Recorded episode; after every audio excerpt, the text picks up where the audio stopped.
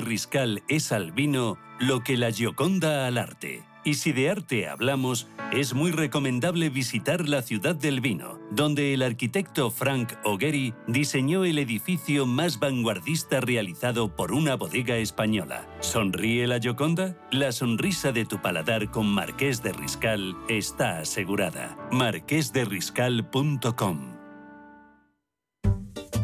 Sí. Oye, Antonio. Hombre, Emilio. ¿Estás en casa? Sí. Me paso a verte. Tendrás jamón, ¿no? El jamón sí, el de, de siempre. Sí.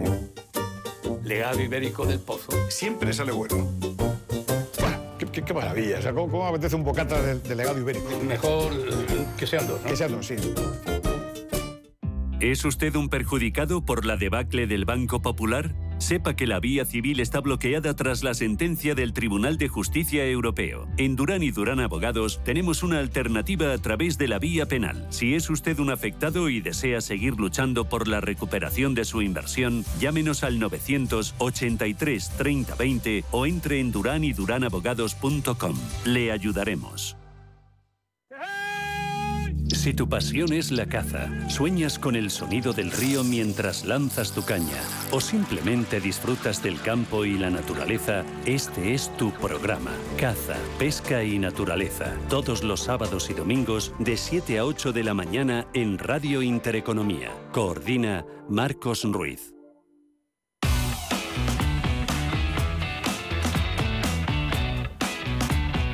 En Radio Intereconomía, El Gato Gourmet, la guía semanal de la buena vida. El Gato Gourmet, con el patrocinio de Marqués de Riscal. Presenta Andrés Sánchez Magro. Hola, ¿qué tal estáis? Viernes eh, 2 de diciembre, ya estamos en este mes de las uvas, de las navidades, de las emociones de este año de gracia, ya menos de gracia y un poquito más de gracia del año 2022. Cada viernes puntuales a la cita de la buena vida, este paseo por las eh, rincones, sugerencias, personajes que pueblan el nutrido y apasionante mundo de la gastronomía, de la hotelería, de las bodegas, en fin. Todos los personajes, bodegueros, cocineros, dealers, eh, todo tipo de agitadores del ocio nocturno, los que pueblan, como digo, este apasionante mundo. Hoy tenemos a Dani que nos va a dar música, cordura y esperemos que algo de control. Nuestro implacable jefe de producción, Sergio Rodríguez, ucraniano, Sergei. Tenemos un gato gourmet arroba intereconomía.com, no te rías Dani. Tenemos un Twitter arroba guion bajo gato gourmet y tenemos un podcast en la plataforma iVox y también la web de la propia radio para los que estáis por ahí de picos pardos, ojalá estéis de picos pardos, restaurantes, tabernas, garitos y por supuesto también el ocio nocturno, parte fundamental de la arquitectura de la buena vida. Vamos poco a poco a subir el cierre metálico de esta taberna virtual ilustrada, un poquito canalla, quizá, llamada Gato.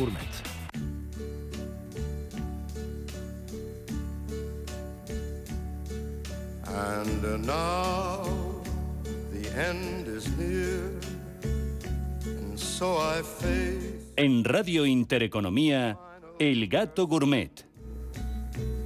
my friend. I'll say it clear, I'll state my case, of which I'm certain. I've lived a life that's full. I traveled each and every highway and more, much more than this. I did it my way. ¿Qué canción? ¿Qué canción para hablar con un personaje? Canción que ha elegido él mismo. Me imagino porque simboliza gran parte de lo que durante toda su vida ha venido haciendo él en compañía de su inseparable José Polo, que es vivir a su aire y a su manera. Toño Pérez, el inefable, reputadísimo y amigo Toño, eh, cocinero de Atrio, que los pasadas jornadas recibió más que un reconocimiento en forma de tercera estrella, un reconocimiento de toda la profesión en el sector en uno de los momentos más emotivos que quizá uno recuerde. Buenas noches, ¿qué tal? Toño, amigo. Hola, ¿qué tal? Buenas noches. Bueno, pues feliz de estar aquí con vosotros. Eh, ¿Has elegido la canción porque yo decía antes, eh, eh, ¿has, ¿habéis vivido siempre a vuestro aire, a vuestra manera, a pesar de todo? Yo creo que sí, un poquito sí, ¿no? Andrés. Yo, Totalmente. yo- bueno, tú que nos conoces un poco eh, siempre, ¿no? O sea, hemos, hemos ido un poco a, a a contracorriente, ¿no? Y hemos tenido, bueno, pues esa cosa, ¿no? De a, a mi manera, ¿no? O sea, y yo creo que era, nos gusta mucho, ¿no? O sea, eh, yo creo que identifica, ¿no? La, nuestra forma de vida y un poco cómo somos, ¿no? Hablaba antes de la emotividad. El, el otro día en la gala que, de la Michelin de, que se desarrolló en Toledo con la nueva guía 2023, la noticia fue, bueno, también están los hermanos Torres, pero yo voy a dar un peldaño más, tía, por una cuestión subjetiva y cada uno habla de lo que quiere en sus programas y en sus medios. Fue la noticia que por fin Michelin ya hace un reconocimiento que tantas veces ya ha reivindicado incluso por, por la profesión, por la gente de la gastronomía.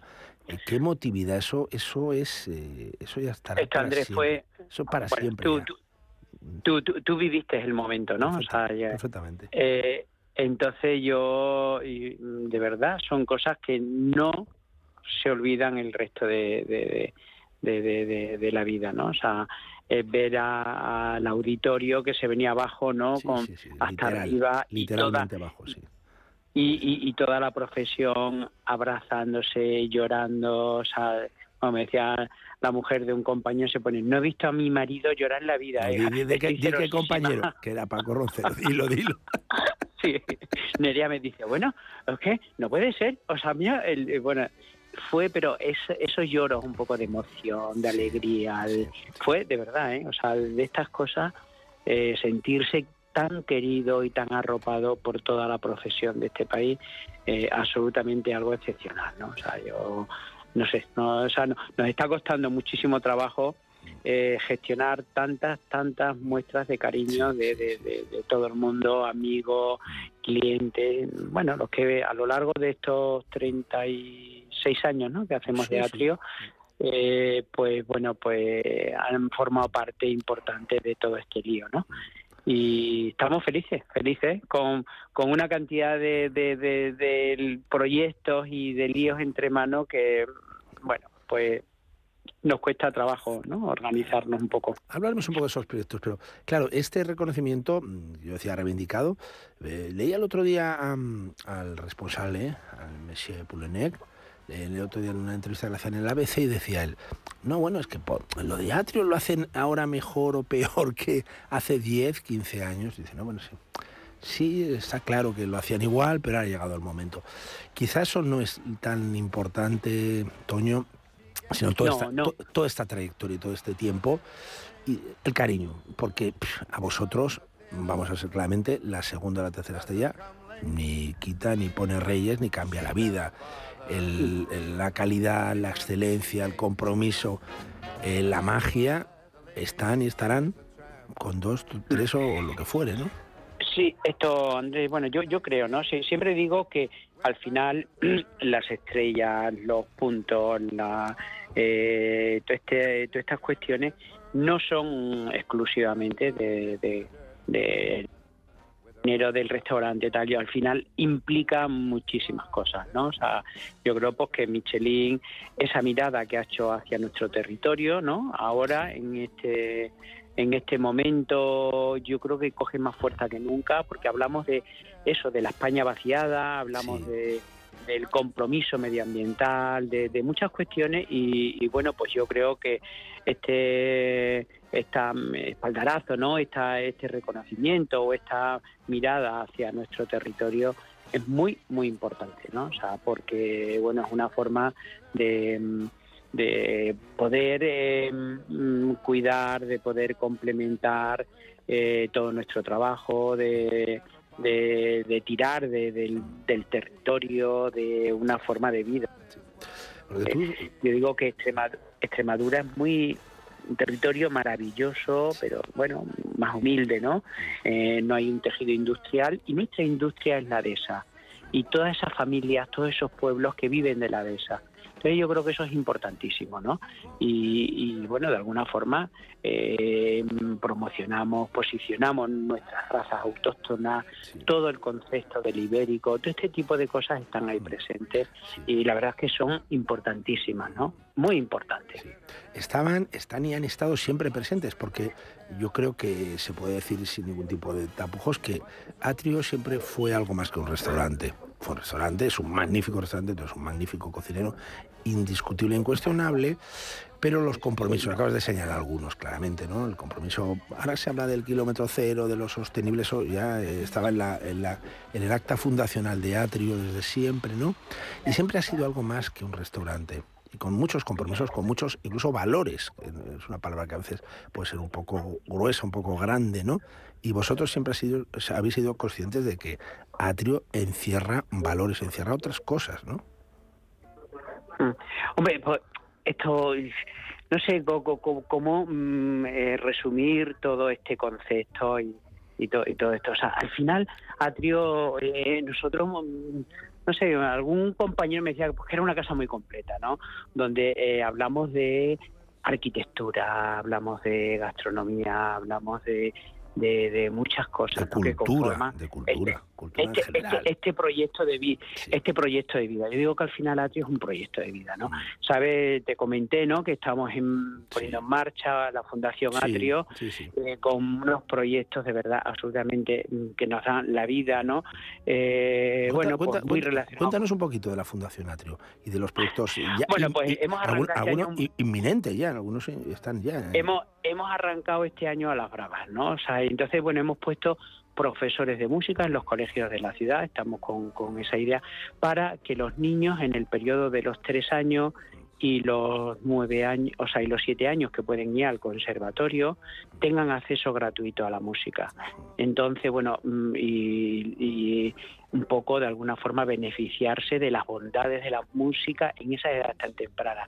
Luego los niños son buenos en idiomas, en matemáticas, estimula una serie de cuestiones que yo creo que son vitales, ¿no? Y bueno, porque a nosotros personalmente eh, nos gusta mucho la música y, y, y cuando tienes esa educación musical, eh, yo creo que está muy bien. Entonces, eh, dentro de con eh, eh, AMPA, ¿no? la, la Asociación de Padres y los colegios, pues dentro de las actividades extraescolares hemos puesto la música y estamos felices. No te puedo hacer una idea, nos Sí. decían los directores, la acogida, cómo ha sido todo, ¿no? Que, que, que ha sido una cosa absolutamente extraordinaria, ¿no? Y bueno, pues estamos muy, muy, muy contentos, ¿no? O sea, hemos organizado un pequeño festival de música, eh, bueno, mm, eh, donde vamos a presentar lo que es la fundación a finales de enero, eh, precioso, muy, muy, muy, muy bonito y, y todo este tipo de, de- de cosas, ¿no? O sea, la verdad es que mm, estamos felices, estamos felices. Es que es muy bonito al final ser, mm, no sé si profeta, que es un tópico, en la tierra de uno, ¿no? Y al final querido, respetado y casi, en fin, necesitado, ¿no? Porque Cáceres, ¿qué haría sin Atrio? Y Atrio sin Cáceres. ¿Qué, 108. qué haría Cáceres sin Atrio, Toño? Bueno, no, bueno, eh, no haría nada, ¿no? Eh, yo, creo que, o sea, ¿y qué haría Atrio sin Cáceres? Claro, también la pregunta. ¿Qué haría Atrio sin Cáceres, no? Porque yo creo que tenemos una ciudad absolutamente mágica, ¿no? Una ciudad única y bueno, pues todo esto a nosotros nos ha servido como un arma, ¿no? O sea, te dice, oye, eh, ¿cuáles son los jardines de Atrio? Bueno, pues un casco histórico que es patrimonio de la humanidad, que es una maravilla y, y, bueno, nosotros de alguna forma eh, lo que hemos hecho ha sido, bueno, pues eh, beneficiarnos, ¿no? A toda la gente que se acerca y hacerla copartícipe y sentir cosas absolutamente extraordinarias, ¿no? Y- Igual nos ocurre con los productos, ¿no? Dice, oye, o sea, como, es, como decimos aquí en Extremadura, ¿no? De, del cochinito hasta los andares, ¿no? cochinito, sí. Entonces, claro, o sea, eh, nos da mucho juego, ¿no? Porque tenemos una de las joyas de, de la gastronomía de nuestro país, ¿no? O sea, que dice, oye, no, pues no estoy, no estoy compitiendo, no estoy mostrando algo más secundario, sino es maravilla pura, ¿no? Entonces, todas esas cosas, bueno, pues mm, yo por eso digo que, que haríamos nosotros sin nuestros cochinitos, sin nuestra ciudad, sin todas esas cosas. Yo, para finalizar, porque sé que estás en pleno servicio de la noche, que ya oigo por ahí mucho run run. eh, el jaleo, ¿verdad? El jaleo, el maravilloso jaleo, ese- esa adrenalina que uno le entra cuando está en los servicios. Eh, hay que preguntarte a ti ya personalmente, Toño, ¿de dónde sacas esa motivación, esa ilusión para seguir investigando, se- seguir buscando cosas desde la mañana? Porque Bueno, los pues- desayunos, que yo el otro día que estuve ahí, tuve la suerte que pasaba, estuve con, durmiendo ahí, ya desde el desayuno, desde el desayuno, eso, Sí. el mítico desayuno de atrio, el mítico desayuno ya de atrio, es uno de los mitos. De digo- atrio. ¿De ¿Dónde sacas la fuerza para seguir? Pues claro, uno dirá, yo tres estrellas, el hotel Relais Chateau maravilloso, la fundación, ahora el, el- el- el- el este, ¿cómo se llama? El, nuevo espacio que habéis creado. Sí, el espacio, el De- Palacio Paredes Saavedra. Estamos, Bueno, estamos hoy y ese- es el primer día Sí. que se van a alojar clientes, ¿no? Y bueno, estamos, nada, pues lo que es la puesta en marcha, la jardinería, que sabes que me apasiona. Bueno, y y encima, como no sé, me cuesta me cuesta un trabajo delegar, o sea, lo quiero controlar todo. Y me dice, oye, ¿te puedes relajar un poco? Pero bueno. Eh, motivación de cocina. La pregunta digo- es, ¿cómo, cómo encuentras esa motivación, Toño, desde por la mañana? Bueno, mira, eh, Andrés, o sea, al final eh, yo siempre digo que el- todos los clientes, los amigos, la gente que se acerca a nuestro territorio, con, o sea, eh, eh, esta cosa, ¿no? De, de- de- de intercambios de energía, ¿no? O sea, cuando viene la gente se acerca y la gente disfruta y le das de comer, ha hecho una creación, la comparte. Yo digo que nos quedamos con un poquito de esa energía, ¿no? O sea, eh, eh, hacemos ahí un trasvase de y, y es muy bonito, o sea, un poco cuando alguien marcha de casa y lo ha pasado bien, te da la enhorabuena, le, le has contado, han descubierto cosas. eh, yo digo pues que al final tienes ahí, eh, bueno, pues nos da como energía, ¿no? Nos da eh, pretexto para seguir luchando, seguir disfrutando y, y- y, bueno, pues eh, ahí yo creo que está radica todo el secreto, ¿no? Pues bendito secreto. Y que lo vean mucha gente, los que tengan la fortuna de ir por Atrio y por cada de los espacios y de la felicidad que desde hace tantos años os vais creando. Un besazo para ti, otro para eh, José. Otro día hablaremos con José. No le hemos olvidado. Un besazo para los dos y a seguir disfrutando el cariño que, que recibís más que merecido. Un, un acto de justicia. Mira, que lo diga alguien que se dedica a esto, de vez en cuando está bien, que haya actos de justicia. Un beso enorme. Muchísimas, muchísimas gracias y un abrazo fortísimo para todos. Pronto. Gracias, Andrés. Chao, Toño, un beso. La luna se ha puesto roja, hay llamas en el altar. Los obispos se santiguan, me van a excomulgar. Y todo por este beso, que es la única hasta el mismo infierno por medio minuto más. Estúpidas despedidas, no puedo decir que tu boca es mi perdición. Es que no lo ves, ah, ah, tu boca es mi perdición. Es que no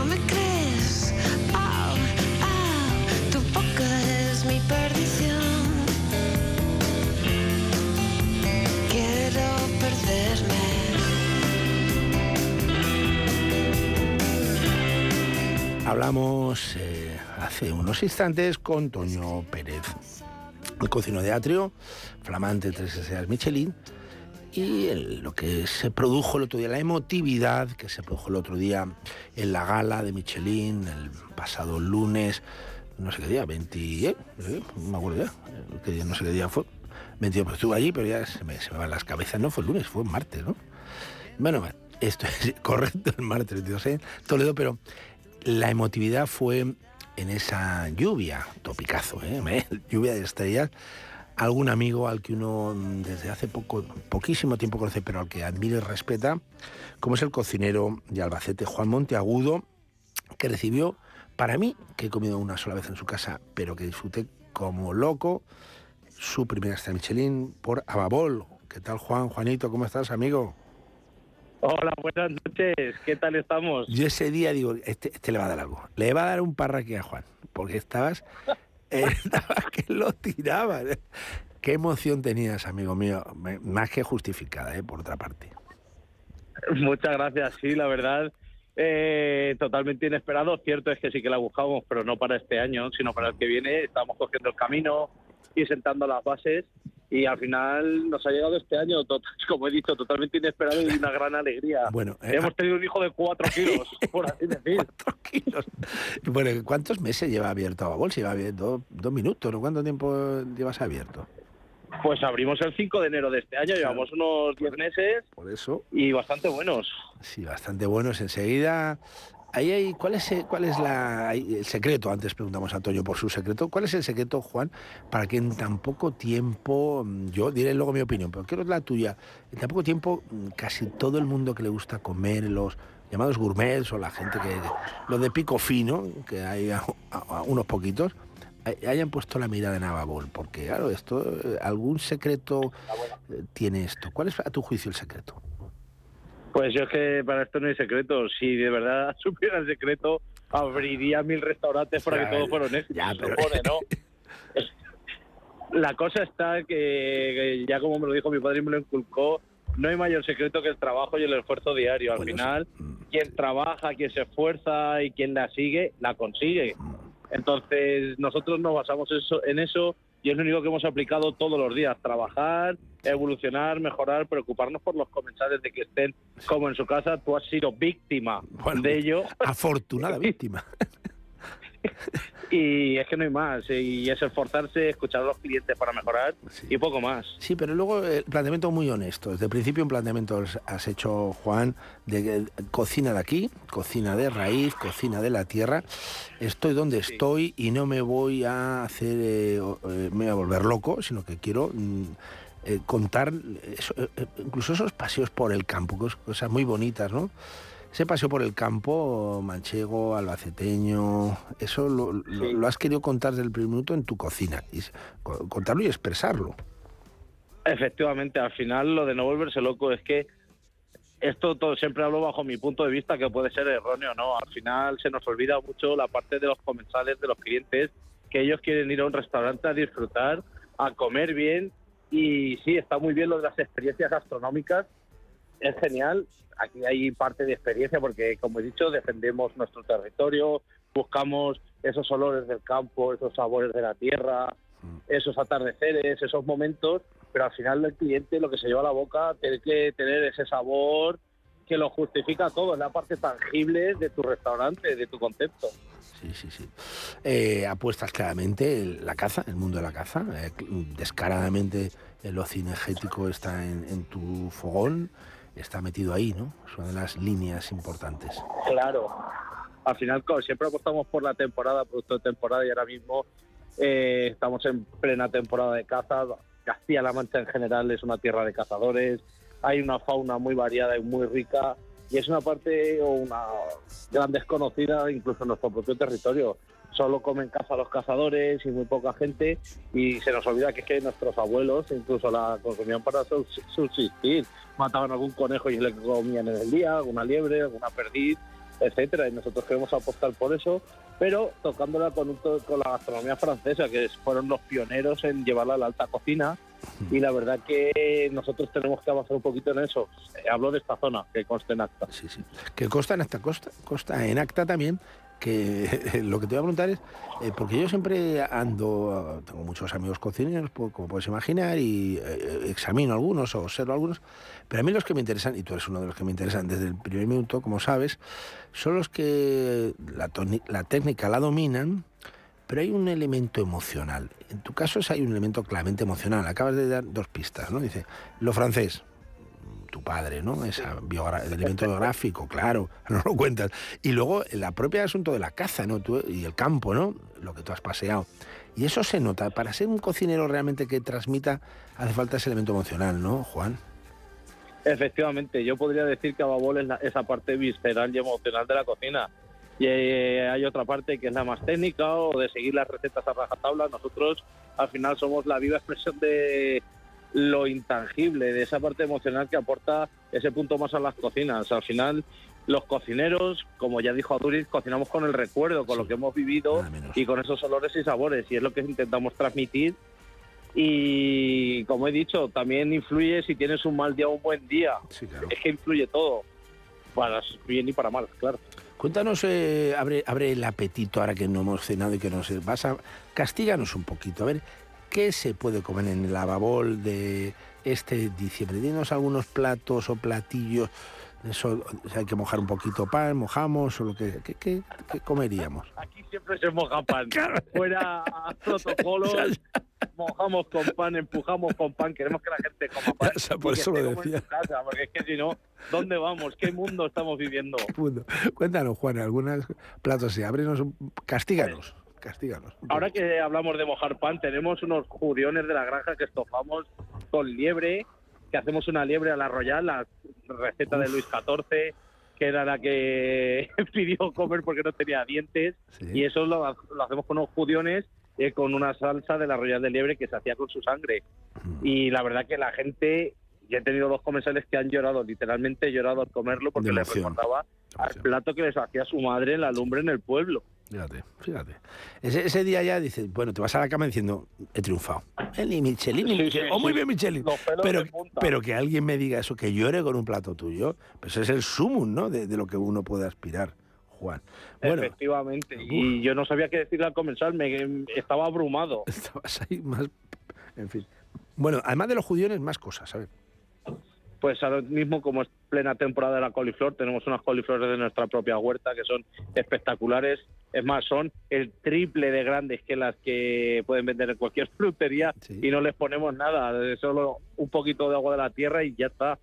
Y hacemos el plato de coliflores, una crema de coliflor con unas palomitas de coliflor, un aire de almendra frita y un polvo de limón y un poquito de comino. Eh, más plato de caza tenemos un stick tartar de ciervo y palo cortado. Uy, ese es buenísimo. El pato azulón, que nos lo traen de Ciudad Real, que lo maduramos 15 días y lo servimos con unas pencas de acelga a la crema. Y con las patas hacemos un ravioli y un aire de acelgas y martini. Eso es un clásico. poco Ese ya es un, de- un pe- un pequeño clásico ya el pato azulón, ¿no? En, en Ababol, ¿no? Ya a lo ser- será. Para mí Es un, es el es ave un que más plato, me gusta. sí, un icono. Eso puede ser- amenaza con ser icono de Ababol, ese pato azul. De amenaza, efectivamente. Abrimos con él, seguirá siempre. Nos gusta más que el pichón de Brest, que tiene todos nuestros respetos. Y más platos de caza, un ravioli de palo motorcaz en escabeche de ajo negro. Eh, otro de verduras que tenemos que vamos a introducir ahora es un puerro. Empieza la temporada del puerro, ahora están tiernos. Los hacemos a la brasa y lo acompañamos de un ajo arriero de anguila ahumada con unas esferificaciones de alga codium. Eh, ¿Qué más tenemos por ahí? un bacalao que presentamos con un ragú de setas y aire de- eh, una espuma de hinojo, unos callos de bacalao con una salsa verde alóbriga, que es como se le domina aquí a la albahaca, para dar un toque más fresquito al pescado, etcétera. Bueno, si es que eh, nos estás realmente castigando esta noche, nos estás castigando porque no sé la gente que hace que no está en Albacete, en Ababol, ahora mismo, haciendo cola, el que ande por ahí. No, si es que están haciendo cola. Ya el problema es que están haciendo cola. Gracias a la estrella Oye, esto, eso reserva. claro, la, la pregunta es obligada, ¿no? O sea, la recepción y la reacción ha sido brutal, ¿no? Desde mi primer momento, ¿no? Efectivamente. todo el mundo, o sea, en diciembre comen Ababol, es hacer oposiciones a notaría, me imagino, ¿no? Efectivamente, antes de que nos diesen la estrella, estábamos ya casi completos en diciembre. Tuvimos un pequeño problema con el motor de reservas, que canceló y eliminó reservas, cambió nombres y teléfonos. Pero bueno, hemos sabido reponerlo y aparte justo la, ocurrió ocurrió el mismo día que nos dieron la estrella Michelin. Entonces, toda la gente que reservó por la estrella le quitó el sitio a los que ya tenían el sitio. Fue una locura. Pero ya se ha repuesto y todo bien y estamos completos hasta febrero. Hasta febrero ya, dos meses completos. Qué maravilla. Sí.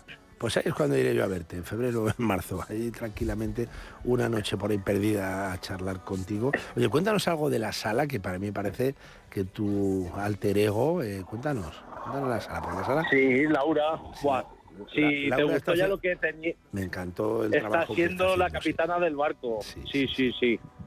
Nos está gestionando a todos muy bien. Es la que tiene los pies en, en la tierra, la que más nos hace que no me vaya yo volando ni ninguno. Y además está ampliando referencias en la carta y además referencias mm, todavía El- menos conocidas El de las que ya teníamos. o sea, correcto, ahí hay una eh, línea interesantísima que a mí me encantó. Vinos de la tierra, vinos de pequeñísimas producciones, de bodegas Sí. que son casi héroes por allí, haciendo elaboraciones en pequeñas parcelas, con uvas autóctonas, en fin. Eso- y ahí apuesta también clara, ¿no? Que es un poco la misma filosofía, ¿no? Sala, cocina, cocina, sala, ¿no? La- Efectivamente, la intentamos cercanía. desmarcarnos, efectivamente, cercanía, cosas poco vistas para poder darles luz, cosas distintas, que la gente pruebe cosas nuevas, porque en este mundo al final todos tenemos que vivir y subsistir, no solo los grandes conocidos o las grandes marcas. Y hay gente que no es conocida, pero hace las cosas tremendamente y extremadamente bien. Y es digno de mención y que estén en estas casas también, al final. Ay, Juanito, Juanito. Juan Monteagudo, que, que, que de la otra noche yo tuve dos o tres alegrías y una fue la tuya, te garantizo. Eh, Muchas gracias. Esa estrella lo sabes, el aprecio que os tengo a Laura y a ti. Y, y, en fin, que Ababol ya sea un lugar de destino gastronómico que Albacete además mm, merecía, merecía ya tener también un reconocimiento gastronómico. Pues ahí está. Y que hayas llegado tú y te hayas llevado la banca, pues magnífico. Contentos estamos. Ala, disfruta mucho y trabaja más, porque de aquí a, de aquí a febrero no, vas a librar poquito. El día que libre para a, a descansar, porque vas a currar un montón, Juan. Que eso sea todo lo malo, además. Muchísimas gracias. Un abrazo enorme. Hasta muy pronto, Juan. Un Dale un beso abrazo. también a Laura. luego. Chao.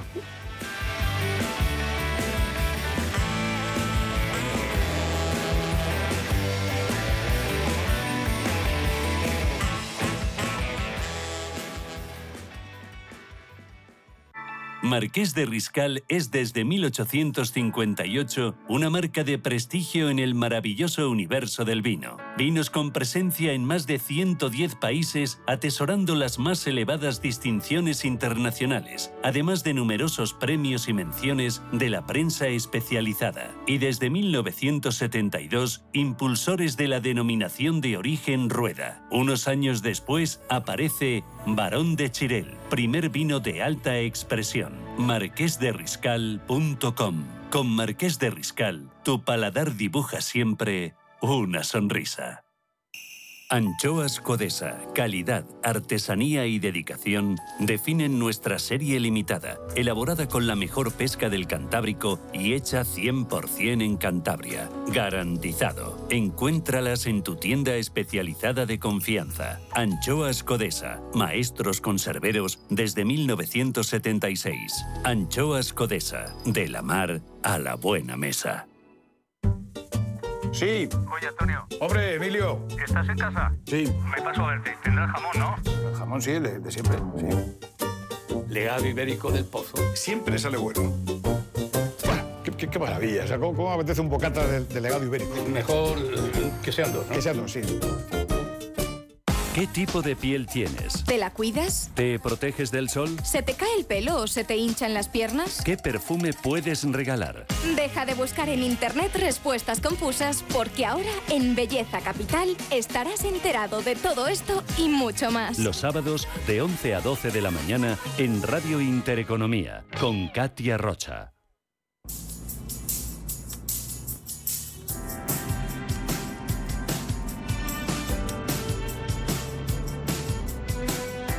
En Radio Intereconomía, El Gato Gourmet.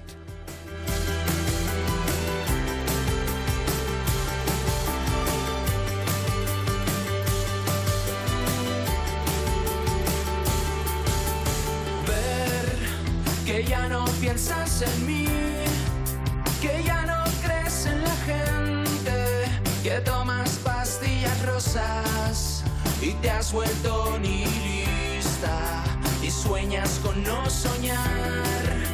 Entraría en tu luz con una canción sencilla. Seguimos de ronda de la buena vida por España y tenemos que recalar un momento. Hablamos antes Cáceres, Atrio, Ababol, Albacete, pero mm, también andamos por la capital de los gatos, Madrid, que no deja de dar buenas noticias, noticias de aperturas, de lugares de interés, de lugares con muchísima personalidad, como es La Morena, en el Paseo de la Castellana. Tenemos a Luis Salinas, que es fundador, ideólogo de este precioso proyecto que dicen con aires del Atlántico. ¿Qué tal? ¿Cómo estás, Luis? Buenas noches. Hola, buenas noches. Un placer hablar contigo. Eh, Igualmente, muchas gracias. Pues eh, Luis, junto a Brian Sevilla y a José María, José María Cuña, eh, os habéis juntado ese equipo, ese, esa terna, para em, traer un restaurante muy personal, porque en principio el- la raíz, el, ancla es gaditana, aunque queréis abrirlo a otras influencias. Sí, bueno, eh, La Morena es un proyecto que se abre en Tarifa hace cuatro años y lo que el, el proyecto inicial que con el que eh, abrimos en Tarifa es una cocina un poco de fusión, ¿no? Una fusión latinoamericana, de fusión asiática y utilizando producto producto andaluz. Y, y- y un tema muy marinero, ¿no? Porque al final eh, Madrid es una ciudad, mm, yo sé dónde tú eres, Luis, pero el- Madrid es una ciudad que, que siempre los gatos era porque gusta el pescado, pero el- el- el- las- los aires salinos y marineros son fundamentales, ¿no? Para cuando uno eh, eh, busca lugares de interés. Y habéis sido conscientes de esto, ¿no? Bueno, a ver, nosotros intentamos traernos, como muy bien has dicho tú, un poquito, un trocito de Tarifa a Madrid y claro, como parte importante de la gastronomía de Tarifa y de Andalucía, pues el pescado forma eh, parte muy importante de nuestra oferta gastronómica, por supuesto. Y dentro de esa oferta gastronómica, donde el pescado es importante, el atún es el, el protagonista. El atún, el, eh, un- una, joya que, que- tenemos aquí, claro, la zona de Tarifa, la zona del Estrecho, ahí donde se expresa de una manera eh, brutal. Y, y claro, ¿cómo, ¿cómo hace uno, Luis, para dar personalidad a un, a un local, que lo tiene, por la buena lo tiene, ahora no es porque tiene personalidad, a mi juicio, eh, a partir del atún, porque mucha gente dice que tiene buen atún. ¿Y cómo se tiene realmente buen atún? ¿O atún diferente? Bueno, nosotros, yo creo que el nuestro es muy diferente a- a- a- al que nos podemos encontrar de manera habitual, pero no por otra cosa, sino porque es un atún del estrecho que se captura, es un atún salvaje que se captura uno a uno y que además se utiliza un método especial japonés para su captura y sacrificio que es el ikigimi, lo que hace que este atún no presente eh, nada de sangre en, en, en los lomos que nosotros recibimos, mm, por lo tanto ninguna contaminación, ninguna bacteria y además hace que el atún sea mucho más duro y que mira, simplemente por este método conseguimos que nos dure hasta 10 días más en la cámara. Ujú. O sea, que tiene una- Eh, hablabas antes de- del el asunto de la fusión. Aquí la fusión está razonada, está justificada. Y, y cuéntanos, porque mm, la propuesta es ambiciosa. Y, y- y Brian Sevilla, que estuvo con, con Ramón Fresa, entre otros, eh, se mete de hoz y coce, se mete en, en- en faena, ¿no? Y, y plantea fusiones innovadoras, algunas atractivas, y como todas las fusiones atractivas, de riesgo. Bueno, nosotros jugamos con un, un poco de ventaja, ¿no? Porque venimos con la oferta gastronómica de Tarifa, Ya donde rodada. ya hemos testado y probado el producto. Y bueno, aquí no nos la jugamos mucho y, y tenemos el 85% de la carta de Tarifa que ya Mm. hemos probado que, que nos la hemos traído aquí. Jugamos también con la ventaja de que muchos clientes de Tarifa son de Madrid. O igual, bueno, pues tenemos tenéis este. Mm. pequeño nicho ya hecho. Sí, tenemos parroquia y además sabemos lo que funciona. Entonces, bueno, jugamos con esa pequeña ventaja. Así que es verdad que la fusión es arriesgada, pero bueno, intentamos siempre que el producto principal no pierda esencia y que todos aquellos acompañamientos de las cocinas que nos traemos de fuera, pues sean eso, acompañamientos que ayuden a potenciar el producto, pero que el producto principal se note y, y esté presente en la oferta. Bueno, cuéntanos que como no hemos cenado, le decimos a, a los que de la ciudad, eh, castíganos un poco, flagélanos un poco, danos platos que nos apetezcan escuchar a los que estamos aquí haciendo el gato gourmet o escuchándolo. Dinos algunos platos atractivos, venga, dispara. Bueno, nosotros tenemos tenemos una, una carta que no, no es muy no es muy larga, tenemos 26 platos, pero sí que la hemos diseñado para, para que todo se pueda compartir, es decir, que aquel cliente que venga a la Morena eh, pueda repetir, incluso si quiere una vez a la semana, y pueda, pueda probar siempre algo distinto y compartido con, con los comensales porque incluso todos los fines de semana hacemos un plato fuera de carta para, bueno, pues ir, ir testando también y probando y, y haciendo pues eh, algo de innovación para, bueno, como cambiamos la carta dos veces al año, pues para la siguiente carta. Y dentro de la oferta pues tenemos la parte de, de para compartir clásica que, que puede tener cualquier restaurante, pero nosotros incorporamos platos, pues como bien decías, con un poquito de, de, pues eso, de fusión, de innovación y algo en algunas ocasiones arriesgados. Pues mira, podemos empezar con unos panipuris eh, que no es, otro, no es otra cosa que un pan, un pan indio, que nosotros rellenamos de una papa aliña. Le ponemos encima un poquito de encebollado y eh, encima de este encebollado una lasca de, de atún.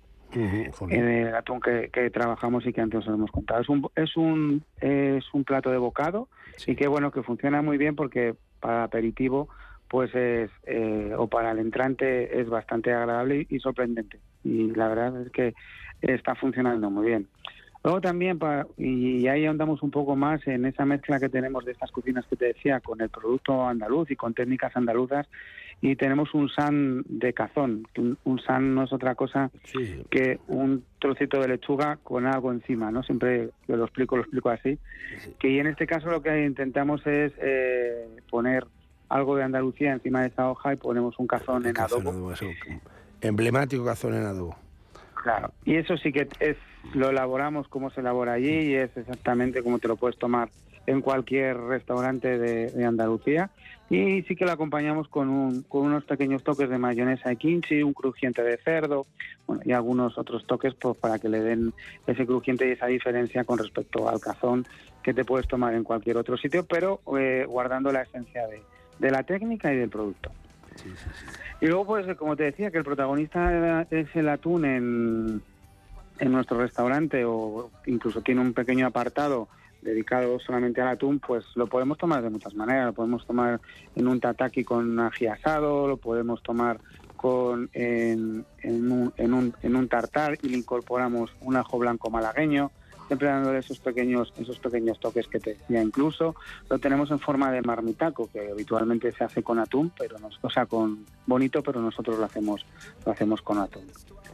Y tampoco podemos olvidar el apartado de las carnes. También tenemos un apartado de carnes donde trabajamos tanto eh, la ternera que la hacemos en, en, una especie de, no llega a ser carpacho, un poquito más grande que un carpacho, incluso tenemos un, un stick tartar de, de buey, bueno, pues eh, también trabajamos un, po- un, poco, un poco la carne. Y los postres, que tenemos pocos, solamente tenemos una oferta de tres, pero yo creo que a cuál mejor y la verdad es que nos funcionan muy bien, incluso hay gente que, que viene y, y siempre nos pide los tres postres que tenemos. Sí, sí, sí, sí. Bueno, qué maravilla. Luego, eh, postres, el fran embotado, el cremoso de cheesecake con culi de mango. Eso entre, es. Entre las cuestiones. Y el, el tema de la bodega. La bodega, eh, José María Cuña, que es un- uno de los grandes de, de- de la sumillería de esta ciudad. Eh, referencias muy curiosas. También es otra otra seña de identidad de, de la morena, ¿no?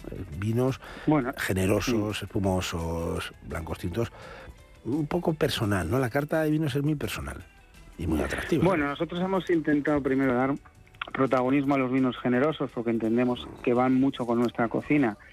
Bueno, van en realidad van con cualquier cocina, pero yo creo Sí, que sin la- con la con la nuestra lo tenemos ya muy muy testado y, y la verdad que el maridaje es, es, es bueno. También damos importancia, como decías, a los espumosos. Tenemos unas, una pequeña eh, referencia o lista de referencias de pequeño productor de champán francés y cavas españoles.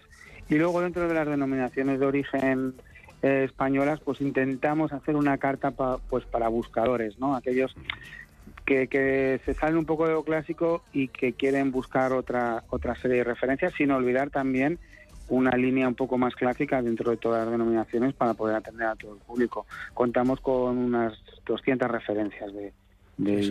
O sea, y subiendo, porque aquí veo, empezamos con ciento Sí. y pico y ya vamos por Sí, 200. sí. Bueno, Hemos parado, hemos cerrado ya para este año y hemos cerrado en 200 y el año que viene pues nos intentaremos ir jugando con pues bueno pues con estas bodegas a lo mejor estos vinos un poco más más diferentes y ir sacando y metiendo porque de una bodega de 200 referencias para nosotros, yo creo que ya está. Está bastante, bastante bien y bastante atractivo y con mucho fondo.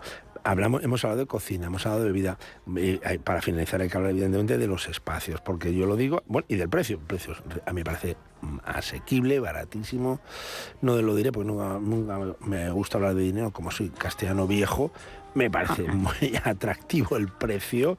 Y la gente que vaya y lo compruebe, y si no que se meta en la página web para que vea que, cómo estáis ajustando los precios, pero sobre todo el lugar, lo bonito que está hecho el, interiorismo, que no es una palabra que me gusta mucho, la decoración, la personalidad local, los espacios diferentes, son una sala principal y luego una arriba, ¿no? un bonito lugar para tomarte un café, un destilado eh, para hacer también saraos, ¿no? Celebraciones. Nosotros hemos... Lo, habéis cuidado también mucho, ¿no? El, que, que, un aire, y además incluso los colores, ¿no? Los colores azules, colores... Eh, una gracia, ¿no? Esa gracia de mm, el blanco, el dorado, el un poco el sur, ¿no? El sur y todo lo que queréis transmitir, ¿no? Eso es. Bueno, nosotros en, la parte de, que decías del precio, sin entrar en el precio, eh, si no decimos la, cifra para que la gente vaya a descubrirla, para que vaya a descubrirla. Tanto en la oferta gastronómica de comida como en la de bebida intentamos que se pueda disfrutar con un precio medio adecuado, como tú decías. Por eso nuestra carta de vinos está muy ajustada en los precios y nuestra oferta gastronómica de comida igual para que se pueda disfrutar de una comida por un precio medio muy razonable y que invite a repetir y a venir y que se pueda disfrutar. Y que se pueda disfrutar en estos espacios que dices tú, que bueno, tenemos una sala principal abajo y en la planta de arriba pues hemos diseñado pues una especie de pequeño club pues para darnos un capricho de terminar los cafés o los postres o un destilado arriba tranquilamente eh, y oyendo una música distinta y estando en otro ambiente, pues esa, para alargar esa sobremesa que, que nosotros intentamos recuperar y que no se pierda y que bueno pues que se pueda disfrutar de una manera más cómoda como si estuvieras pues en el salón de tu casa y hemos apostado mucho por la decoración hemos apostado por el estudio Mandalay con, con Frank Casinella y bueno pues ha hecho una decoración como tú muy bien decías trayéndote ese azul del mar y esos blancos de, de, tarifa y hemos intentado pues eso con, con, eso hacer un pedacito de tarifa en Madrid. Oye, a mí me encantan los suelos esos de cerámica de cerámica eh, son muy originales, ¿no? Son muy habituales encontrarlos en restaurantes. Suelo de cerámica. Pues nos ha costado, nos ha costado mucho, porque es verdad lo que tú dices, es que es así. Eh, son suelos muy difíciles de encontrar que tengan la resistencia habitual para el uso de, un restaurante. Y nos ha costado, pero bueno, la verdad que fue una apuesta muy muy grande el decidirnos por este suelo por plazos, por dificultad de, de, traerlo, porque lo tuvimos que importar. Pero bueno, yo creo que el resultado, como tú has podido comprobar, ha merecido la pena. Ha merecido la pena, total. La Morena, eh, ¿qué, cómo se presentan las Navidades en La Morena? ¿Que tenéis mucho lío como grupos eh, o, queréis mantener un poco eh, la idea de restaurante-restaurante? A ver, pues como bien sabes, acabamos de empezar, llevamos cuatro meses de vida y la verdad que estamos muy sorprendidos por la acogida que estamos teniendo ahora en Navidad pero sí que también es cierto que intentamos conservar un poco la esencia eh, del restaurante de tener esos, esos pequeños familias que se puedan reunir, pero sin que sea el restaurante se llene con un solo grupo o tengamos eventos muy grandes, porque sí queremos que nuestros clientes habituales, que incluso ya tenemos clientes con muchas repeticiones, pues puedan llegar a celebrar sus eventos familiares o de empresa con nosotros y que, eh, y que estén en el mismo ambiente en el que están acostumbrados. También hemos decidido solo abrir el día de, Nochevieja y el resto dedicarlo a dedicarlo que el personal pueda descansar y que se lo dedique a su familia, que llevamos tres meses de mucho trabajo. Que falta hace. La Morena pasó de la casera 210 de Madrid. Eh, como dice nuestra querida Mar, dice que hace la nota prensa. La moneda llega con es del Atlántico a Madrid. Mar, has acertado con es del Atlántico y de muchos otros sitios un lugar para recomendar. Y, si ve uno el precio medio de la carta, de verdad, que nuestros escuchantes del Gato Une vayan ahí y lo, y lo porque es insólito. Un abrazo muy fuerte, Luis. Disfrutad mucho, enhorabuena y ánimo porque habéis traído algo con personalidad y todo que va a ir afinándose con los rodajes necesarios, y estamos solo con tres o cuatro meses de vida, será un lugarazo para ir. Abrazo. Un abrazo muy fuerte y gracias por contar con nosotros. Hasta muy pronto, Luis.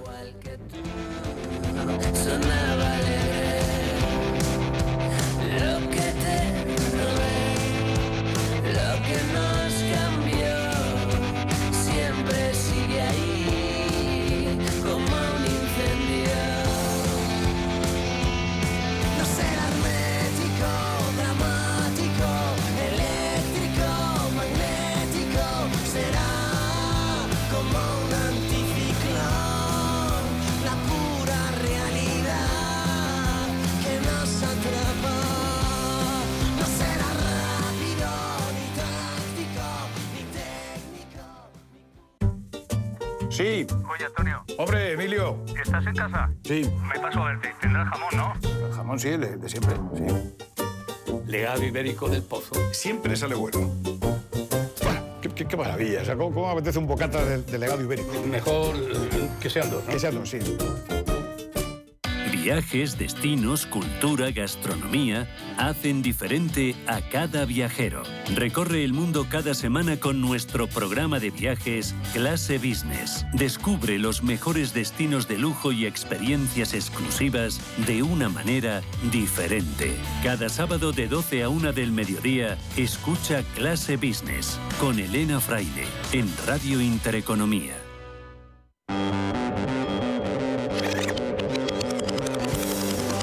El pentagrama musical.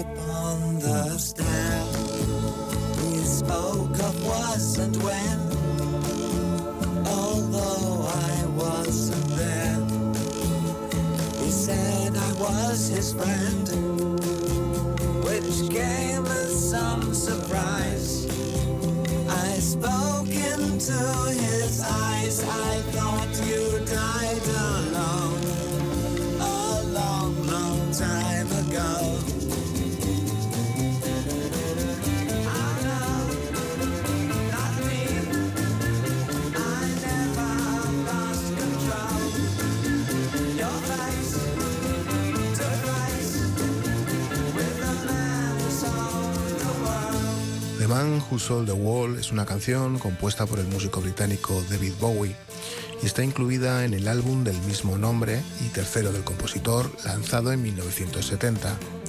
Además, en Estados Unidos la canción apareció como cara B de los sencillos Space Oddity de 1972 y Life on Mars de 1973. Tuvieron que pasar casi 20 años y varias versiones más para que la canción volviera a entrar en las listas de todo el mundo. Y fue el grupo liderado por Kurt Cobain, Nirvana, quien la interpretó en 1993 durante un concierto en la MTV. Esta versión fue lanzada en el álbum póstumo MTV Unplugged en New York y colocó a The Man Who Sold the Wall de moda en los 90.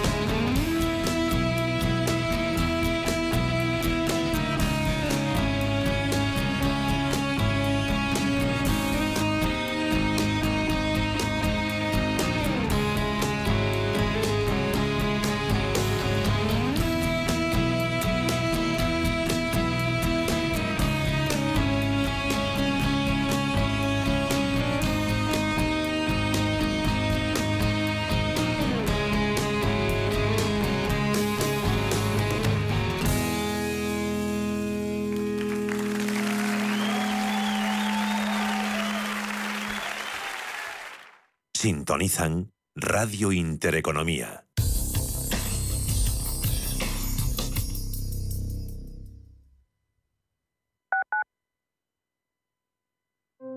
En la Fundación La Caixa creemos que el mundo de mañana depende de la educación de hoy. Pensamiento crítico, creatividad, colaboración y comunicación. Estos cuatro conceptos promueven habilidades que cualquier niño o niña necesita para desarrollar su potencial.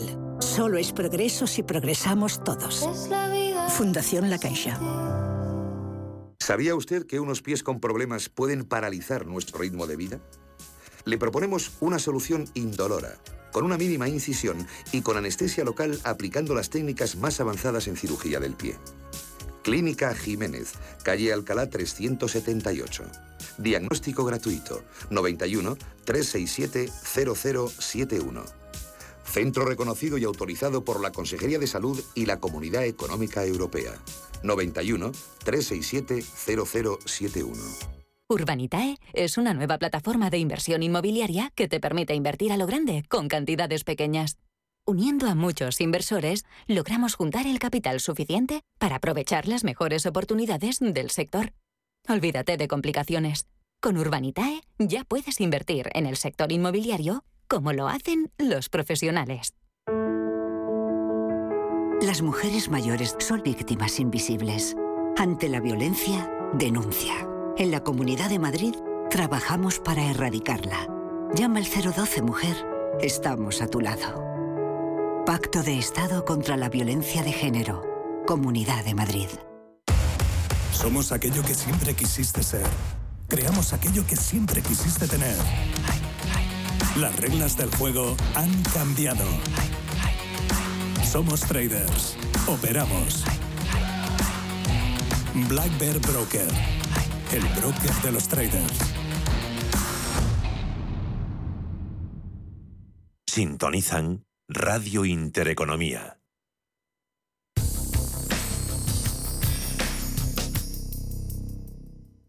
Escucha la pregunta de cada semana en El Gato Gourmet y envía un WhatsApp al número 627 869823. Si la respuesta es correcta, entras directamente en el sorteo. Escucha El Gato Gourmet, patrocinado por Marqués de Riscal con Andrés Sánchez Magro. Ya sabéis que tenemos un concurso en este programa todas las semanas. Eh, si contestáis una pregunta, participáis en un sorteo, que esta mm, creo que eh, el regalo va a ser un pack de vino tinto y seguro que hay un chirelito. A ver si hay un chirelito para ya dar el colofón a la goza de beber vinos de Riscal.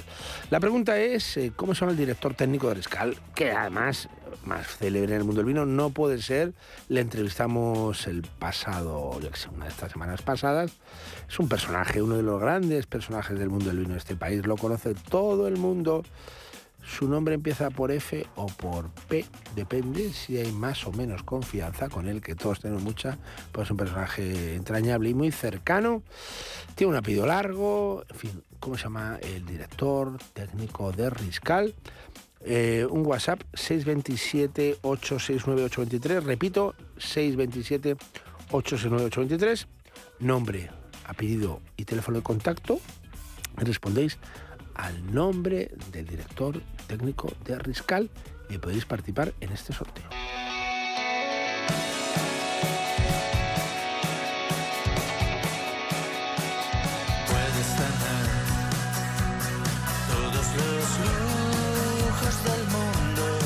El Gato Gourmet con Andrés Sánchez Magro. Lo principal siempre será lo que has negado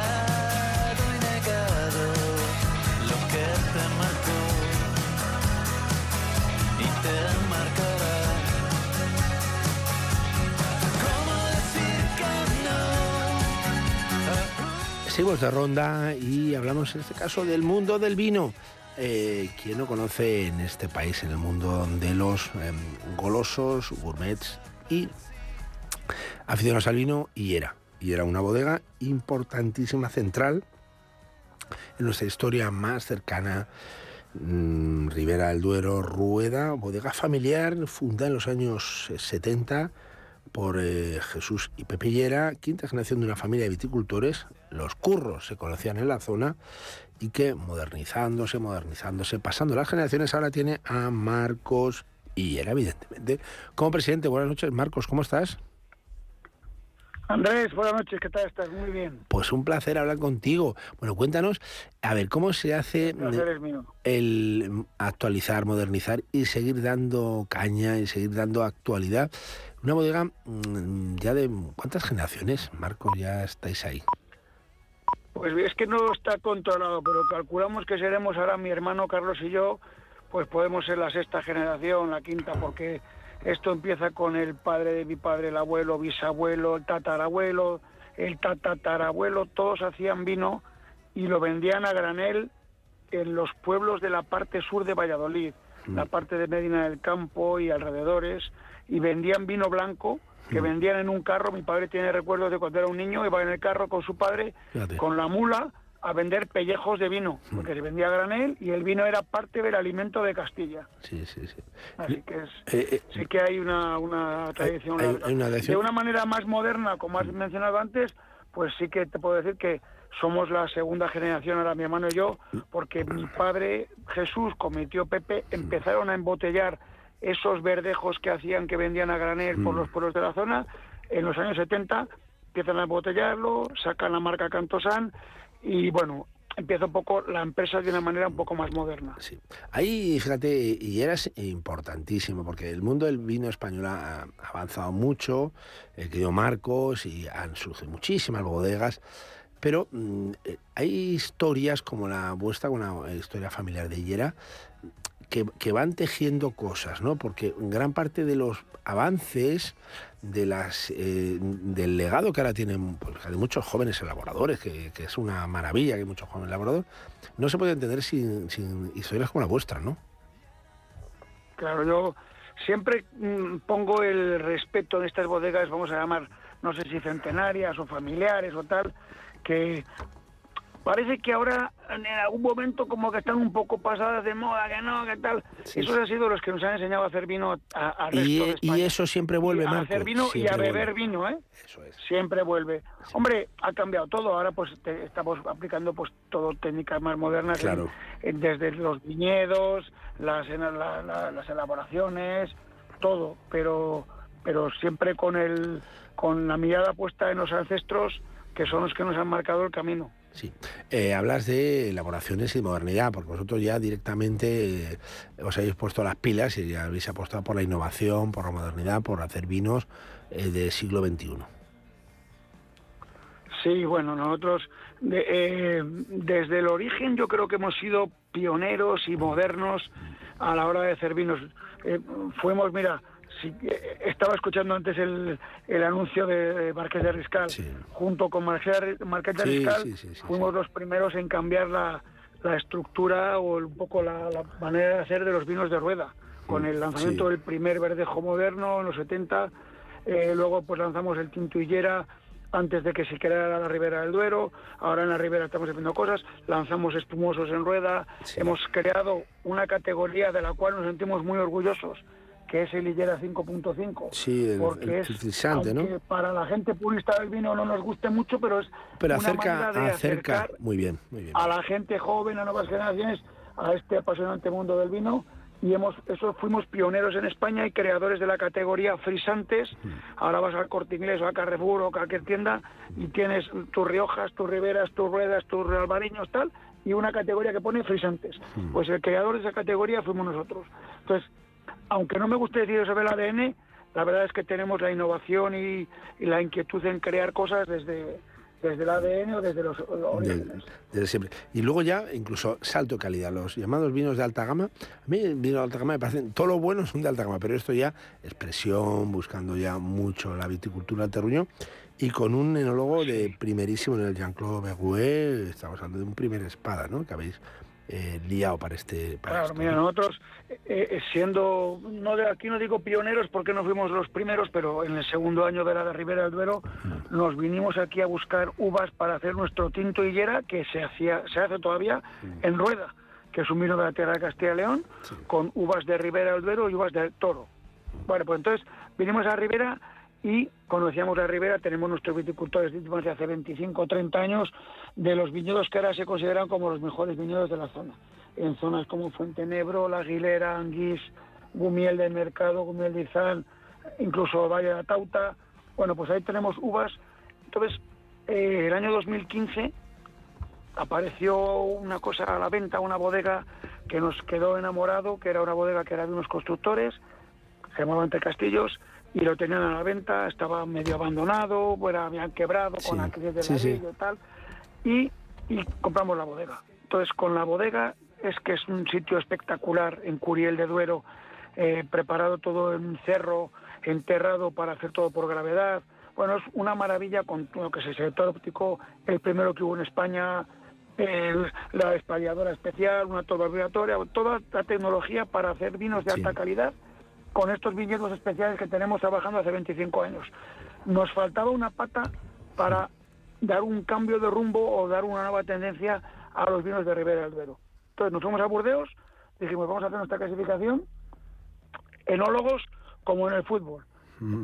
Messi, Mbappé, Cristiano, tal, pues nosotros hicimos nuestra clasificación y nos fuimos a nuestro primer pri- primer eh, primero de la lista que se llamaba se llama Jean-Claude Berruet y le explicamos el proyecto, le contamos un poco lo que queríamos hacer, él vino a conocer la bodega y desde el año Le, 2016 le liasteis, estamos elaborando le los vinos le liasteis para hacer esto. con bueno, esto fue eh, más que lío fue enamoramiento. O le sedujiste, química, le sedujiste. Nada más de vernos, sí, sí.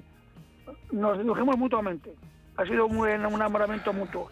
Y este hombre, hombre, su currículum solamente Sí, tiene que ha hecho 45 añadas de Petrus. Sí, sí, sí. sí. Y uno señor- un señor que ha hecho 45 añadas de Petrus, algo sabe de esto.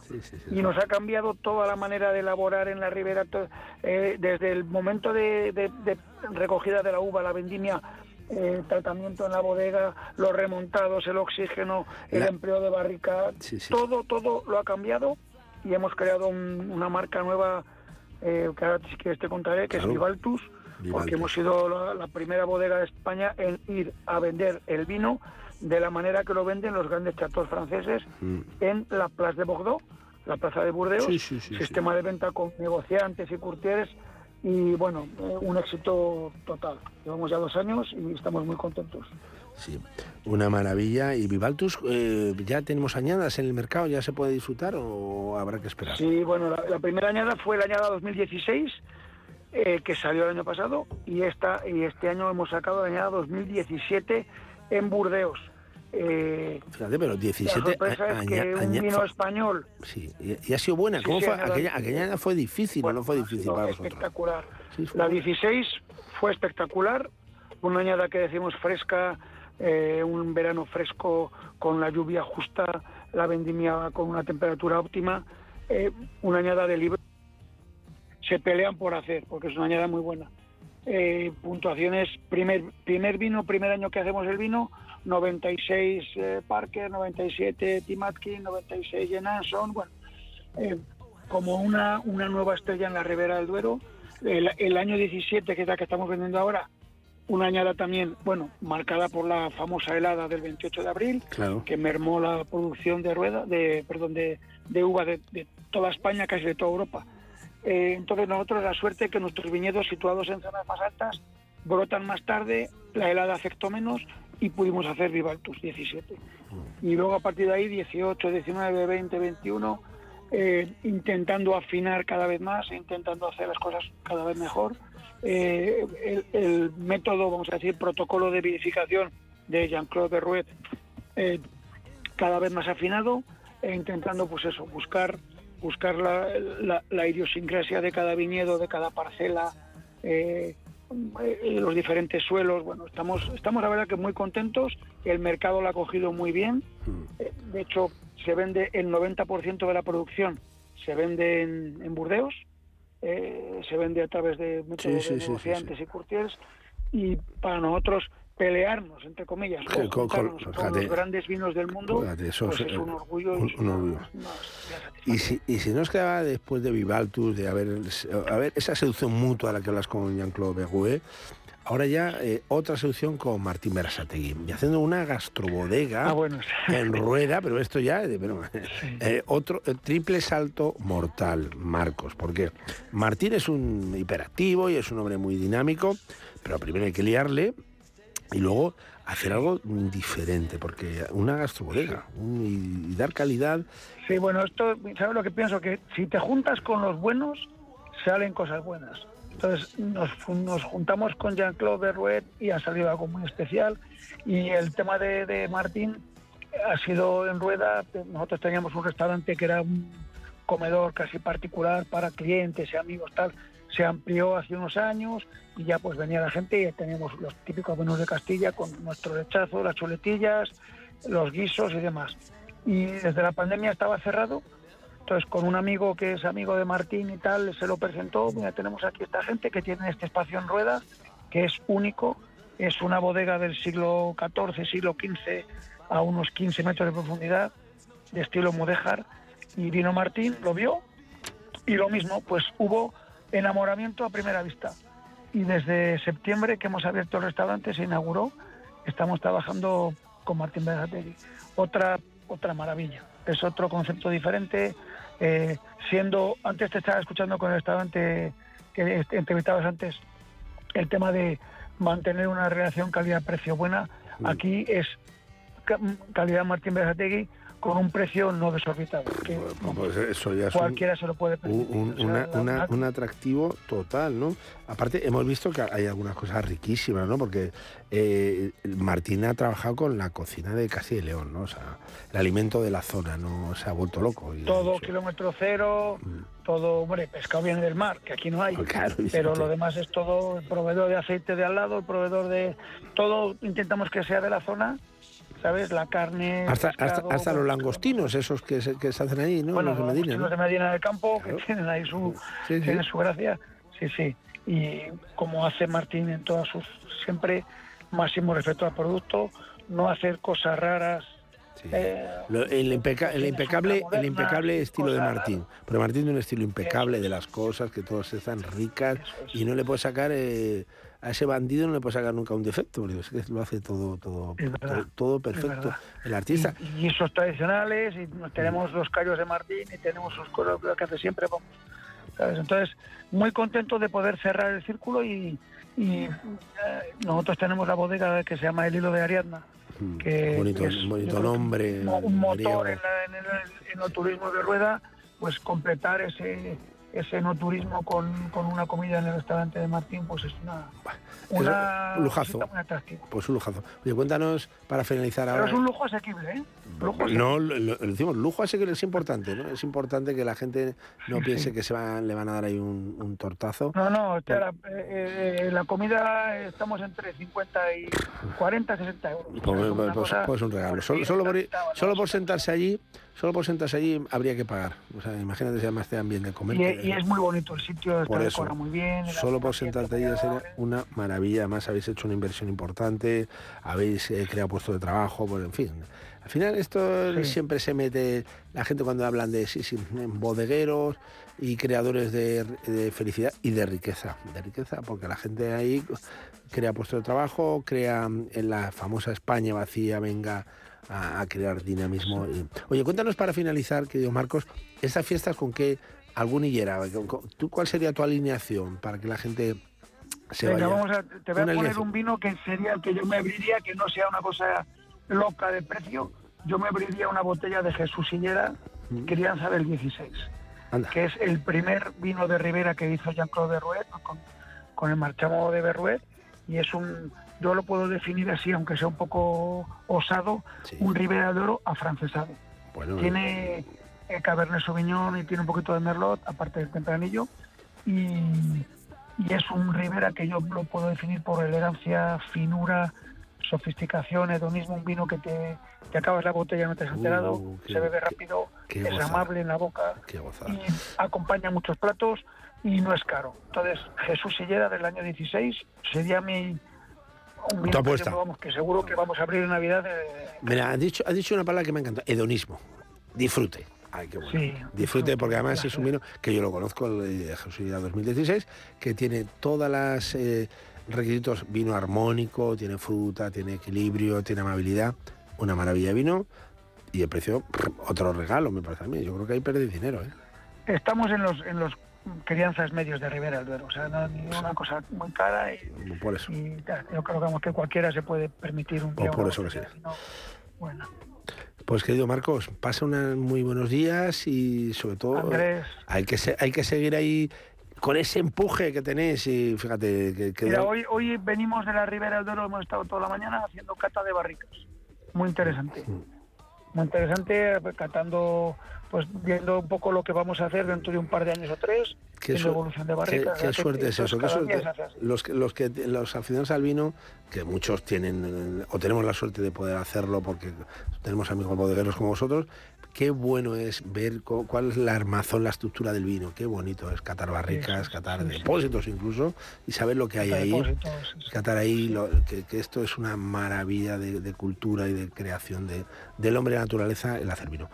Un abrazo muy fuerte, Marcos. Y Yera, ya en- Andrés, un simplemente fuerte Simplemente y un abrazo fuerte a todos nuestros oyentes y que tengamos unos días que ya estamos en diciembre, pues unos días muy bonitos y que y que pues que, nada, que todos tengamos salud y ganas de beber un buen vino y comer una buena comida. Eso es. Y Yera ya, y yo nos vamos a quedar con Jesús Yera 2016, el que has recomendado tú, ¿eh? Pero cualquier otro, el Sí, frisante, favor, el porque 5.5 y, y los que sean. Muy bien. Abrazo muy fuerte. Hasta pronto, Marcos. Andrés, un fuerte abrazo.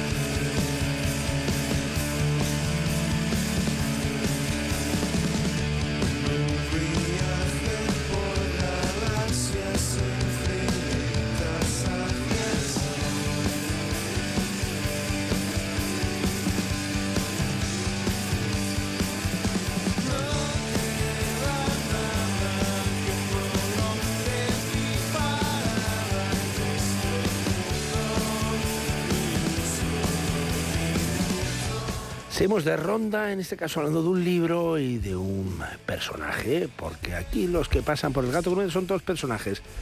Si hacen algo, porque hacen. Si cocinan, porque cocinan. Si escriben, porque escriben. Si no, nos interesa. Y Gloria Carrión es un personaje. Dicen que es la auténtica sabia de la cocina vegana.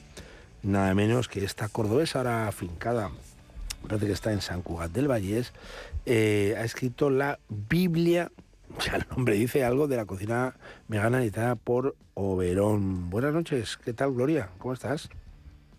Hola, buenas noches, muy bien. Con ganas de contaros más sobre mi nuevo libro. Bueno, cuéntanos, ¿realmente la que más sabe de todo esto de la cocina vegana? Porque eh, una que escribe la Biblia, que ya, digo, oiga, mire, ¿qué te ha parado? Sí que es verdad que el título es pretencioso, no sé si soy No la he dicho, que sé no he dicho yo eso. que ¿eh? no. Pero sí, llevo muchos años detrás de, de- de las cámaras y entre fogones y creando recetas de cocina 100% vegetal, cada año mejorando, haciendo muchas pruebas y, y bueno, yo creo que con, con muy buenos resultados. Eh, Dicen que tienes, eh, no sé, miles y cientos de miles de seguidores en el mundo de las redes. Este, no sé, yo los que trabajo poco en las redes sociales, eh, dicen que eres un icono del movimiento de las redes sociales. Organizas talleres, eh, colaboras con una empresa de delivery. Este es ya tu tercer libro, este recetario. Pero realmente mm, esto es algo más que un recetario, ¿no, Gloria? Una- uno cuando... eh, yo he preguntado a muchos cocineros, las recetas no es simplemente una descripción casi notarial o levantando acta de lo que uno tiene que poner, ¿no? Hay algo más, ¿no? Hombre, una receta hay que cuidar mucho eh, la explicación, el cómo lo recibe la gente, que, que sea un texto aireado, que a la gente le den ganas de, de leerlo, una foto bonita tiene que haber un trabajo, un trabajo detrás en el que tú te pones en el lugar de la persona que te, que te lee Para, para poder eh, explicarlo de la mejor forma. Es así. Sí, llevas por tu tercer libro y ahora ya le das un salto a la Biblia. Em, porque hay mucha receptividad, ¿no? Hay mucho interés en la cocina vegana, porque hay mucha gente vegana, incluso porque hay mucha gente que le interesa conocer eh, platos eh, del veganismo, ¿no? Correcto, cada vez eh, somos más las personas o veganas o a las personas que les interesa reducir el consumo de productos de origen animal, sea por el motivo que sea. Eh, en mi caso, el, el- principal motivo obviamente es el reducir el, el consumo de, y el uso de, de los animales para, para nuestro disfrute, ya sea en cocina, ya sea en cualquier otro ámbito de la vida, pero obviamente yo me centro en cocina, en mis redes sociales es todo todo entre fogones y, y sí, sí, por suerte cada vez esto está más en auge, la gente está cada vez más concienciada y, y más interesada y ojalá que, que este libro sirva pa- para abrirle los ojos a, a muchísimas personas. Hay, me imagino que en este libro, una doble militancia. Eh, claramente una militancia vegana, la acabas de ya de deslizar, pero también una militancia culinaria, ¿no? No hay que olvidar que la eh, cocina vegana es cocina.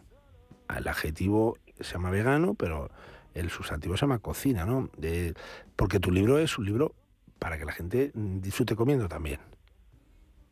Exacto, exacto. Es un libro en el que eh, yo explico a través de mis recetas, de mis vivencias, que se puede llevar una, una, una vida eh, libre de crueldad animal a través de la cocina, cocinando platos ricos, platos sencillos, algunos más elaborados y que no es necesario echar mano de, productos de, de origen animal porque los platos salen riquísimos y, hoy en día tenemos de todo en casi todos lo- los establecimientos y, y bueno, es una forma de normalizar ¿no? este movimiento también.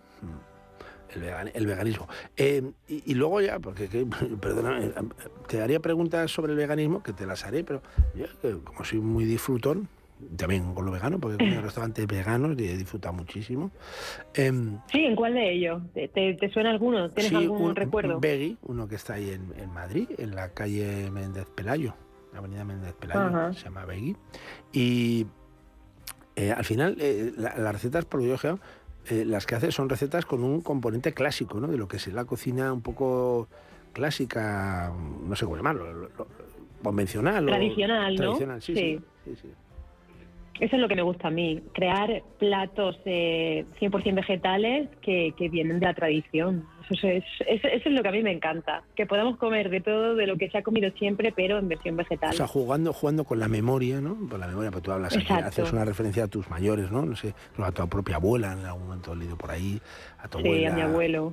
Sí, sí. Y, toda esta referencia a tus mayores, que comían evidentemente co- comida no vegana, pero esos sabores, esa memoria, ¿no? La, la quieres también transmitir aquí. Mm, correcto. Sí, sí. Luego, eh, Ese es. ese es, es un poco tu, tu sería tu desideratum, ¿no? Llegar a esa, a esa eh, convicción y eh, por lo menos a esa complicidad con quien lee tu, tu libro y todos los que siguen eh, te siguen, porque es que más que un libro eres un auténtico eh, faro, ¿no? Para, para mucha gente. Mm. Sí, yo en el libro digo que quiero que se convierta en un, en un manual de cocina, de cocina vegana, que esté siempre en la cocina, que podamos encontrar de todo, porque hay desde tortillas, hay bizcochos, hay pasteles, hay guisos, hay ah, pastas, hay helados, hay un poco de todo. Quieres para que sea un libro, gente- un libro manchado, ¿no? Que esté manchado. Exacto, eso es lo que digo, que hay que mancharlo para que se note que está usado. Oye, hablemos, hablemos ya del, del veganismo. El veganismo es una actitud eh, eh, es claramente ideológica, de un compromiso moral o ético, como lo queramos llamar, eh, que tiene eh, muchísimo partido y muchísimo detractor. ¿Por qué crees que hay gente que son partidos y detractores? No se conoce bien, eh, se conoce superficialmente, hay elementos mm, a veces frívolos o de moda. Eh, no sé, cuéntanos cuál es la cuestión, cómo, cómo está de la cuestión del veganismo. Pues yo creo que, o sea, obviamente ahora hay mucha mucha gente que se está que se está concienciando y está pasándose a, a este lado, sino de forma total, pues poquito a poco. Y sí que hay muchos detractores, también están los lobbies, ¿no? Que se sienten amenazados, ¿no? Por los nuevos productos y, y demás. Y bueno, por ahí también entiendo que pueda ir la cosa. También entiendo que es un movimiento que antiguamente se podía ver como muy radical, ¿no? Con la gente que no, que no, que no lo practica o que no lo, no lo, no lo siente, no lo vive. Y, y yo creo que aquí estamos, ¿no? También un poco mi papel es de lo que te he dicho antes, normalizarlo, ver que no estamos en contra de nadie, al revés, estamos para informar y para crear conciencia, pero de una forma, por, por lo menos desde mi caso, respetuosa. Quizás por, por esa, ¿no? Por esa visión que se tiene de, de, de cómo antiguamente quizás se, se, se podía visibilizar. Sí, sí, sí. Si tuvieras que resumir algún un plato de, de la Biblia de la cocina vegana, eh, ¿cuál sería un plato predilecto? O, primero, te voy a hacer dos preguntas. Uno, tu plato predilecto y segundo, el plato que mm, recomendarías para, oiga, mire, usted que anda con todavía con sus prejuicios a cuestas, para, cómese esto o, o cocine esto, a ver, a ver si le cambiamos un poco la vida. Uno y otro. Cuéntame el tuyo y el de a- a- para el que quiere iniciarse. Pues pueden ser los mismos, pero te voy a decir dos. Aprovecha. el, el que al que más cariño le tengo es, por supuesto, a las albóndigas de, de mi abuelo en versión vegetal. Que ahí está, ¿no? Esa memoria de la que hablábamos antes, ¿no? De crear platos tradicionales eh, de los que yo nunca creía que volvía a, a- que volvía a probar en, en la vida. Y gracias a investigar, gracias a cocinar ¿Qué a tienes, ¿qué pruebas, tienes lo- albóndigas? Cuéntanos, cuéntanos un poquito. ¿cómo, qué te esas albóndigas tienen una salsa espectacular de tomate muy sencilla como la hacía mi abuelo y, y en vez de usar carne picada pues usamos picada vegetal que la puedes mm, usar o sea la puedes hacer con con, cosa, con ¿no? va- con muchas cosas sí ya hay picada vegetal exactamente igual que la carne picada de ahora y si no tienes seitán tienes soja texturizada puedes hacerlo con, con, con varias opciones y con, con el sabor de, de la carne de toda la vida. Qué rico. Pues esa- Y luego el plato que yo digo que, que puede hacer a la, a la gente abrir los ojos, pues puede ser mm, un guiso de, yo le llamo ca- carrilleras ibéricas con V, ¿no? Que es con una salsa de vino, de zanahoria, de cebolla, que lo hacía mi madre. Y, y lo conseguí hacer en versión 100% vegetal. De hecho, este plato está en el, en el delivery y gusta muchísimo a la gente. Pues querida Gloria Carrión, la Biblia de la cocina vegana edita por Oberón y los que vengan ahora mismo ya, es que me ha sido decir la palabra gurú, pero la tengo que decir, la, auténtica guía espiritual gastronómica que nos interesa, porque si es gastronómica ya nos interesa los que hacemos el gato gourmet de la cocina vegana y que mm, sigas teniendo tanto éxito y conquistando desde tu planteamiento más que respetable, admirable y gustoso, eh, pues a la gente que se vaya al veganismo. Y un beso. Muy bien. Muy bien, muchísimas gracias. Y enhorabuena. Hasta pronto, Gloria. Gracias. Venga, hasta pronto. Yeah.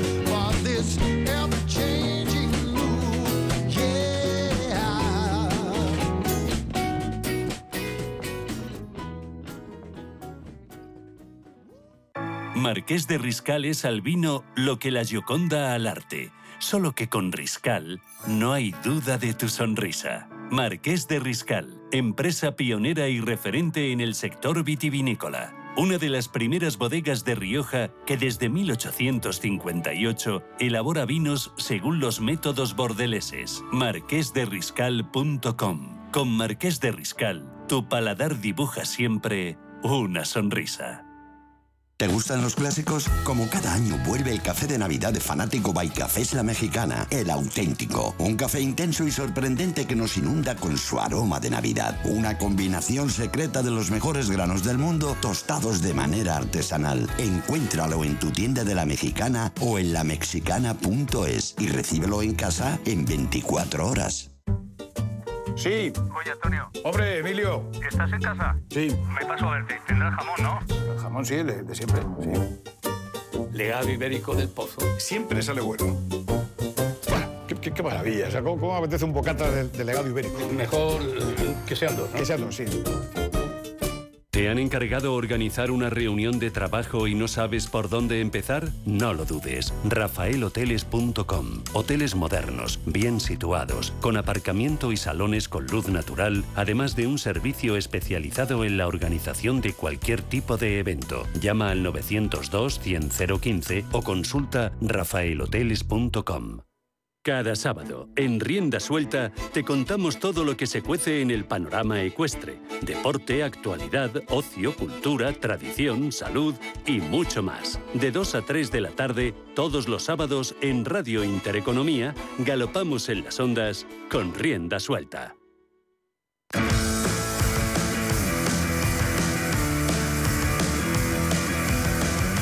El Gato Gourmet, con Andrés Sánchez Magro.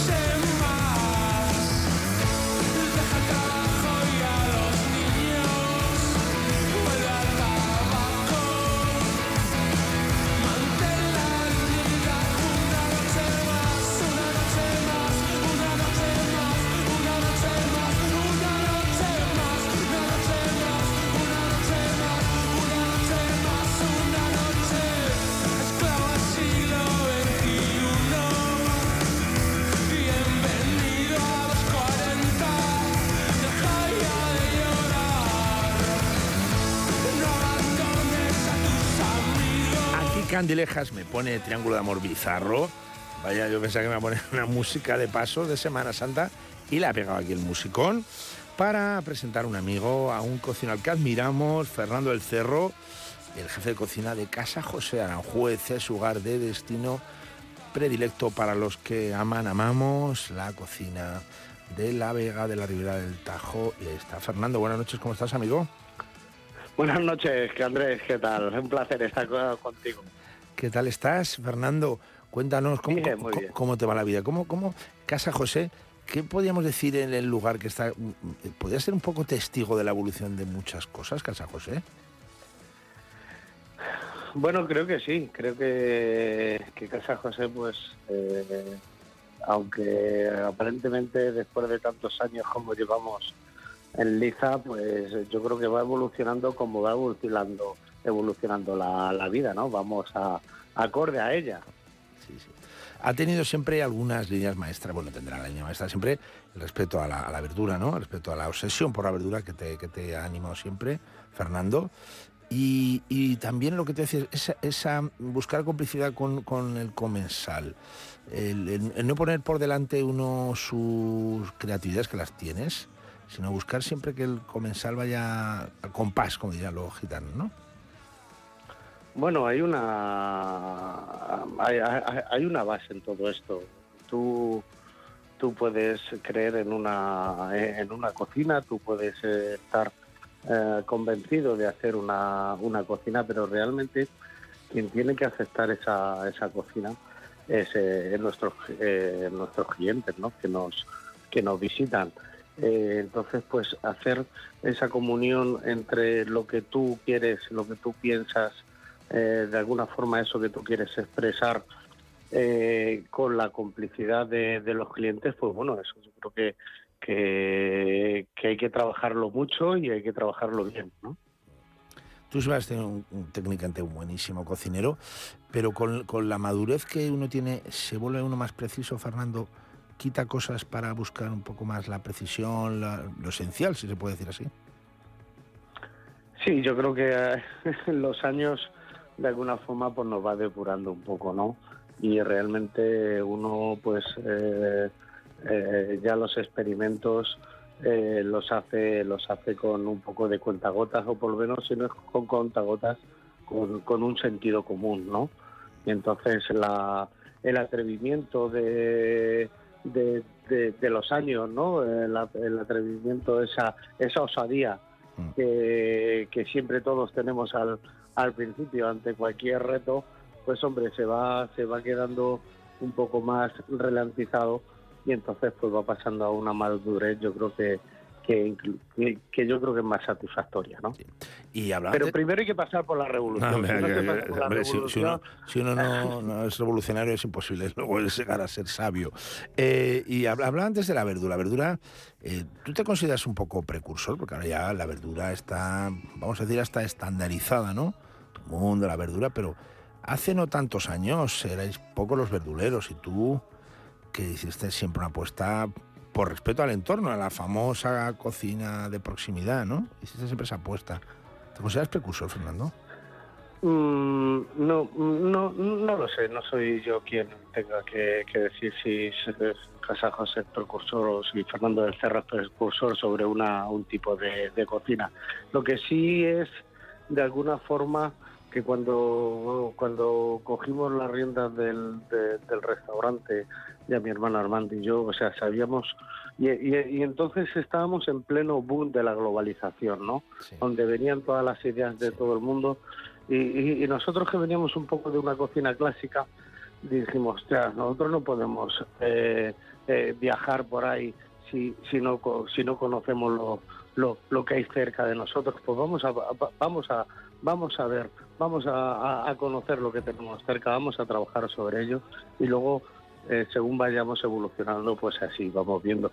Y bueno, y sí es cierto de que eh, eso que teníamos cerca era la, la, la verdura, ¿no? Y el sentimiento de la verdura y eso pues fue abriéndose un camino súper importante, interesante para nosotros. Oye, ábrenos un poco los apetitos que hemos cenado. Eh, para la gente que ahora, me imagino, líos de reserva en Casa José, vais a tener un montón de estos días eh, de vacaciones de Semana Santa. A ver, eh, ábrenos el apetito, dinos algunos platos que estés ahora mismo se puedan comer en Casa José. ¿Con qué empezaríamos? Bueno, bueno, eh, estamos estamos en, en pleno comienzo, pleno comienzo con un poquito de retraso incluso de, de la temporada de, de- de primavera, ¿no? Y entonces, bueno, eh, aparecen lo- los espárragos, nosotros los espárragos siempre los hacemos, espárragos verdes, eh, Sí, sí. digo, los espárragos verdes eh, nosotros simplemente los hacemos en eh, fritos en aceite de oliva virgen, o sea, con un poquito de, de sal por encima, una cosa muy sencilla para no enmascarar lo que es el, el producto. Eh, tenemos las, la- las alcachofas, que este año las vamos a hacer eh, con, con un gratinado de, de tomatillo de, de, de tomatillo de árbol, ¿no? De, eh, el punto el punto amargor con un mole un mole verde. Eh, bueno tenemos las las habas las primeras la- la- las primeras habas no que ahora de momento las estamos haciendo con unas pequeñitas sepiones que nos que nos han venido. Pero bueno que luego según vayan pasando la- lo- los días pues se va evolucionando en otros platos, ¿no? Sobre todo en todas las verduras de un- una cebolleta que, que hemos sacado con un praline, con un praline de, de avellanas. Eh, bueno, son, son cosas interesantes siempre con la base de- de- del producto local, temporada, ¿sabes? Y, y hacerlo refinado. No hay que olvidar, hablabas de tu hermano Armando, nuestro querido Armando. También la sala importante, ¿no? De hecho, Armando, muchos galardones como tú, el reconocimiento a la importancia de la sala, ese tándem, ¿no? Que habéis hecho, ¿no? De cocina-sala, porque eh, es una casa. Eso de- casa José, no, no en vano, tradición familiar, es- viene por algo, ¿no? Entender que la gente entra a la casa de uno, ¿no? Hay que darle un poco de cariño. Claro, eh, siempre ha sido la casa de, de mis padres, ahora eh, en nuestra en nuestra casa y entonces pues intentamos recibir a todos en una casa y en una casa todos son son son importantes y cada uno eh, tiene una, una función y cada uno tiene un, un, un qué decir, ¿no? Y la sala en este caso yo creo que es importantísimo, ¿o ¿no? Ahora que ha entrado también dentro de, de este magnum, ma- ma- ma- mare magnum, ¿no? De, de sala, mi, eh, mi, mi sobrina Carlota, ¿no? Sí, Eh, que de alguna que de alguna forma pues eh, en la que la juventud esa revolución pues parece que, que que la está llevando ella no al fin y al cabo es una casa no donde todos los miembros sabes pues se comportan como, como tales. Entonces eso yo creo es importantísimo, ¿no? Ese, ese conjunto, ¿no? Sí, sí, sí, sí, sí. Pues querido Fernando, pues, ¿qué te vamos a decir? La, no sé, nuestro reconocimiento, nuestra amistad y, en fin, que te admiramos a ti, a tu hermano Fernando, otro abrazo para él, otro abrazo grandísimo, y que Casa José con Carlota y con las gentes que vengan que recojan ese legado vivo que tenéis ahí, pues continúen muchos, muchos años y décadas. Y la verdura, por supuesto, en lo alto del cartel. Un abrazo enorme, Fernando, y enhorabuena. Que hagamos, que hagamos ese camino juntos, vosotros y nosotros. Seguro que sí. Eso es lo que hace falta. Así estaremos, ahí siempre, a pie de cañón. Abrazo enorme, Fernando. Hasta pronto, amigo. Una, un abrazo, Andrés, gracias.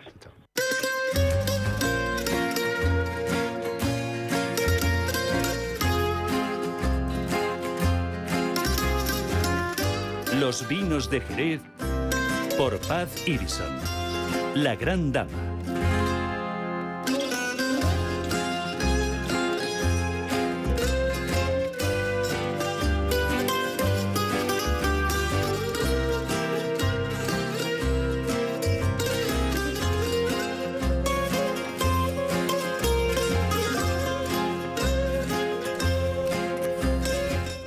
Los vinos de Jerez. Los Jereles con mi hermana pequeña, ¿qué tal? Pacivision, ¿cómo Hola, estás? hermano mayor, buenas noches, ¿cómo estás? Pues mucho. El otro día no te vi porque fui muy, muy tarde, me fui muy pronto. En lo de los vinos, estaba en la academia esto de los vinos que te han hecho ahora jurada. Wine, la International Wine Te Challenge. han hecho jurada. Sí, soy jurada, pero sabes que no pude ir, mira la voz que tengo, sí, no pude ni dar la charla por la mañana. Ah, que tenía una charla pues, con la niña Pilar Cabero. Tenía una charla de una talk, mira que decir talk. que no Este, este Pedro Ballesteros hay que darle con el palo a la cabeza. ¿Cómo que toc? Charla. Eso no es cosa de Pedro. ¿Cómo no va a ser cosa de Pedro? pero Pero si luego dijo... Pedro es un encanto de persona, hay que, hay que, hay que besarle por donde pasa. Pero es que él dijo por la noche ahí en, la gala, dice, hemos los talks, ¿cómo los talks? ¿Tú, ¿Un talk? ¿Talks?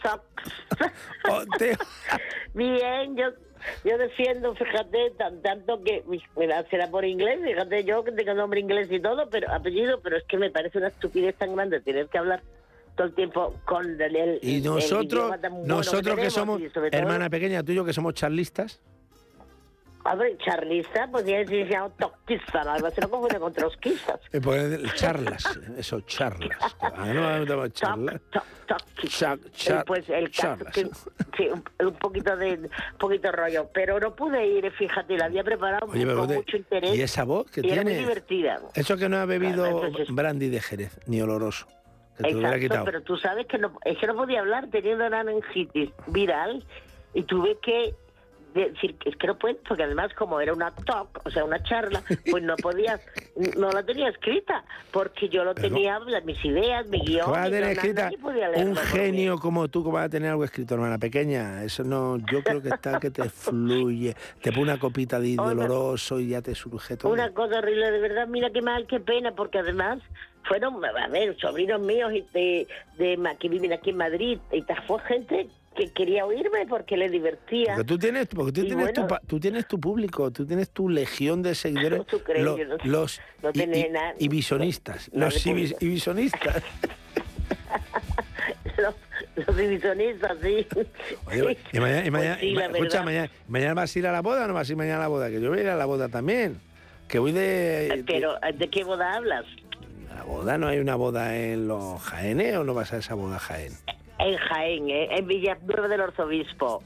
¿No vas tú esa boda? Sí, sí, claro. Pues yo, si yo voy, porque me ha dicho una amiga tuya que me dice, oye, tienes que venir que va Paz, paliarme. Digo, yo no voy a la boda. Dice, que va Paz, que va tu hermana. Digo, pues si pues mi hermana.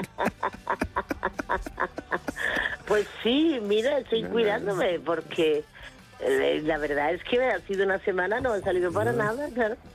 Porque la laringitis esta ha sido muy fuerte y un virus y, y me quedé completamente sin voz. Pues fíjate tú que, no, tú, tú que no hablas. Y yo que no hablo y con un profundo dolor de garganta, pero de, de, de rabiar, de, que me que, no, no me dejaba casi respirar, Oye, cuenta- una cosa horrible. Bueno, ahora pero ya te estamos escuchando. Cuéntanos cositas de los jereles, cuéntanos del mundo del el generoso, del marco. ¿Qué, a qué se mueve ahora? El mundo del Bueno, yo los pues, se mostos. mueve todo. ¿Qué pasa ahora? Cuéntanos. se está moviendo, se mueven muchas cosas. que mm, ya sabes que se está moviendo. Último, eh, fui hace unos días a una cosa muy bonita que te va a gustar. En, en el, se llama Afinando. Era un es bonito con la Afinando. Eh, entonces era una, muy bonito porque es un es un que te llevaré cuando vayas por Jerez.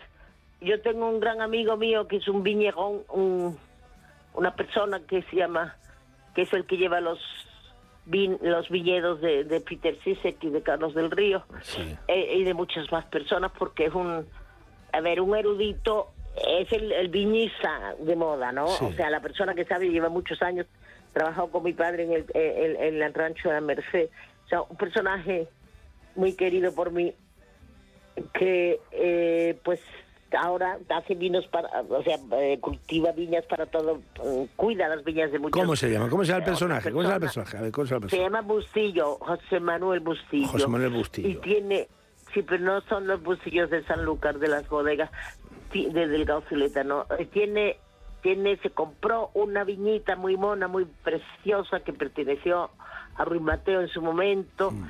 que se llama La Zarzuela, que tiene mucha gracia, y se llama La Zarzuela. Sí, y es una monería, la está arreglando y tiene, bueno, tiene una casita, la ha arreglado, la casa de viña, tiene una pequeña bodega así como de garaje, ¿no? Una cosita muy chica. Tiene unas cosas interesantísimas porque ha descubierto una uva silvestre en la sierra de Grazalema que, que, que crecía encima de los árboles. Entonces ha encima de los árboles. uva. Sí, te voy a enseñar, te voy a mandar una foto lástima que la radio no puedan no se pueden ver fotos, pero hay una foto la vendimia más, la vendimia más alta del mundo la hace él porque es que tiene uh, las, los Grazalema, viñedos encima con de la los alti- con, la, con la altitud además que tiene ahí aquello y encima encima los árboles pues yo que sé casi. Bueno, que- bueno, una cosa de loco es una maravilla, pero esas, esas cepas las llevó a Jerez, o sea, a, a la viñita que ha comprado. La viñita que ya existía, pero que ha comprado él. y, y- pero qué pero qué uva, para qué uva es no es la palomino qué uva Ah, eh, se llama XX porque está estudiándose, no se conoce. no se conoce todavía cómo se Es, llama es una uva tinta, al tanto, ¿eh? es tinta. Es una uva tinta que encontró en, en, en la Sierra de Grazalema, en la Sierra de Grazalema, sobre unos alcornoques. Eh, y entonces, porque la, la vitis salvaje aquella crecía como, bueno, eh, ya sabes, las parras pueden durar 300 años y crecer, crecer y, y ponerse muy altas. Entonces, por curiosidad, como este es un hombre, es un ingeniero agrónomo, pues dijo, ah, pues me llevo la uva esta, voy a ver eh, ahí ahora que tengo territorio y tal. Y, y está haciendo unas experiencias y está haciendo un espumoso estupendo, muy divertido, no tiene marca todavía ni nada. Y, y en su fin, en su viñita, pues organizó una cosa muy bonita de la Cherry Wick que se llamaba Afinando. Entonces cogió seis finos, los para mí los mejores finos, bueno, los mejores, de los mejores finos de Jerez, sí entre ellos el Viñacorrales de Peter, lógicamente. lógico Y claro, entonces cada fueron los responsables del viñedo de la bodega fueron a, a contarlo, eh, a contar su vino. eh, hicimos una cata de los de los seis vinos, de los siete vinos estos. De los siete finos, y. Y, bueno, y fue algo mm, verdaderamente genial porque también llevaron a un a, a- a una a una prima del parrilla, una de las parrillas de Jerez, A y, pero a y Malena. un guitarrista, Malena. mm, Carmen, creo, Carmen Parrilla Ah. Y a un guitarrista. Lo tienes, te lo voy a mandar luego porque lo escribí para para para para la lo, lo sacamos en la cadena Series Jerez. Yo te lo puedo mandar ahora para que lo leas y es muy gracioso, muy bonito porque a ver, muy bonito, quiero decir que eh, ellos tocaban la guitarra muy bien y cantaban y íbamos y los parrillas yo son una, saga una saga de Santiago de Jerez muy importante los parrillas Claro, muy, muy interesante porque pasamos del barrio Santiago de la de, de, de la de, de la guitarra y del y el toque y del cante y del vino porque el vino de Peter ya sabes que dice barrio de Santiago no que, que está la bodega en el barrio de Santiago. Luego nos fuimos al barrio San Miguel con el vino de Faustino González que es extraordinario sí, también el fino. Eh, luego nos fuimos al barrio San Mateo, que tiene también un arte que tú conoces bien, ahí donde está la Plaza del Mercado. Eh, y allí pues hicimos, allí estaban los vinos, eso lo representaban los vinos de Le- esta nueva bodega que hay en Jerez, León Domecq, ¿conoces? sí sí claro. Bien, pues también estaban allí ellos con su vino, con su fino. Luego estaba nuestra querida Ana Cabestrero con el maestro Sierra. Claro. Que, bueno, que llevó uno de esos que tiene levaduras, que embotella con levaduras, que Ana, que es una encantadora, muy Sí, lo es. divertida, que es la enóloga. eh, y que más... Que es de Burgos, que es de Burgos, ¿no? No es de Burgos. Que es de Burgos, sí, de pero Burgos. tiene más, más cachondeo que todos los de Jerez juntos, porque es divertidísima y habla, eso sí que habla. Eh, y luego que a la panesa suben dos, dos sacas de la panesa, una del 2014, una embotellada en el 2014. Está todo muy bien, pero me está faltando una bodega y tú sabes cuál es. ¿Te está faltando tradición? Claro. Hombre, pero bueno, no sé por qué ha faltado, pero sí. Bueno, pues... Porque ese hombre lo- es que- Porque te- lo venden todo. Pues ya no, no, eh, no por, salga por los cerros de Úbeda, porque es que ese fino, los que hacen estos de tradición, es un fino realmente singular. Fantástico. Yo lo he querido precisamente para, para el regalo de la boda de mañana. Pues singular, ese fino, eso- to- todos esos años que tiene ese fino en el filo de Bueno, todo- eso es maravilloso. fino. No, no, no estaba tradición. Es raro. Porque es raro, que no lo sé. ¿Por qué? Pues no sé, a mí me ha faltado, me está diciendo todos son magníficos finos, fíjate, Faustino, Maestro sí, sí, Sierra. tradición. me- estamos hablando de todos los bueno, finazos, o sea, es que estamos hablando de la, la alineación del fino, ¿no? Y solo faltaba traído, pues Sí, sí, sí. Pero vamos, que yo creo que no estuvo. Espérate, que lo tengo que mirar. No vaya a ser que yo me esté equivocando. no sé si, no sé si. Eh, no, no puede ser. Bueno, pero que yo lo he No, dicho. Que si- sin, sin ánimo de ninguna cosa. Bueno, querida hermana pequeña, que recupérate, que me Claro, pero te digo lo de tradición con una razón, ¿eh? porque yo estaba buscando para, para nuestro amigo que se casa el sábado, eh, que mejor regalo, de, todo lo que se encuentre de Magnum de Jerez se lo, se lo regalo. Claro, es un manual de tradición, es Entonces una una, sorpresa, ¿no? Eh, Un so- y, un claro, tradición, Pero bueno, pues no se ha podido encontrar ninguna tradición. Oye, que no hay Magnum de tradición. Pues- y mira que... ¿Y por qué no, bueno, y por qué no has hablado con, no hay- con, con tu hermano mayor el gato? Que a lo mejor te había conseguido algo. Ya, porque no Por- quiero molestar, porque como lo llevaba todo, lo he hecho para no tener que complicarme con Ah, pero tú le dices al gato que a lo mejor el gato una- de su, tienda, en de su tienda propia bodega te había, te había dado de extranjis una botella y no se había enterado nadie. un mano. Ya, Ay, claro, pero tenía Qué que poco viva has estado, hermana. Qué poco viva estás. No, Este, te ha afectado el pensado, catarro. Pero no he llamado a ninguna bodega. He pagado lo que Pero qué bodega, pero de la bodega, bodega pría privada, no la de la mía privada, que te había dado yo algunos, hermana pequeña, que es que me vas a quitar la vida. Ah, bueno, de tu colección. Eso Ya, pero es. claro, es... Bien, ya te lo tomo en cuenta. pa' ti, Gloria Pero bendita, ti- ¿Cuántos, cuántos Gloria Magnum tienes de traducción tú? Pues, de te- tradición. pues tengo que verlo, a ver si lo encuentro. Vente un día y lo buscas tú. Bueno, pues a ver cuántos quedan para ver cuántos días tenemos que estar bebiéndonoslo. Porque tú sabes que uno es para para dos personas si uno no bebe. Y, Si uno lo bebe. Claro, como nosotros, si Bebe. una de las dos personas no bebe. Pues tengo que tú y yo para yo juntarnos bebemos, dos que dos manos cuatro, de ¿no? momento, de momento, Necesitamos dos para nosotros. de momento, de momento. De momento. Que un besazo, Sí, sí, sí, sí, que un besazo, hermana pequeña, Bueno, que te veo pues- mañana, que te veo mañana. Buenas noches. Chao. Cuídate, de aquí a mañana tómate un poquito de brandy o del oroso, anda, a ver si te cura. Vale, vale, vale, vale. A ver si me quita esta voz. Un beso fuerte, Un hermano besazo. pequeño. hermano mayor, que diga. Eso. bye, bye. Hasta luego. Chao, Beso. chao.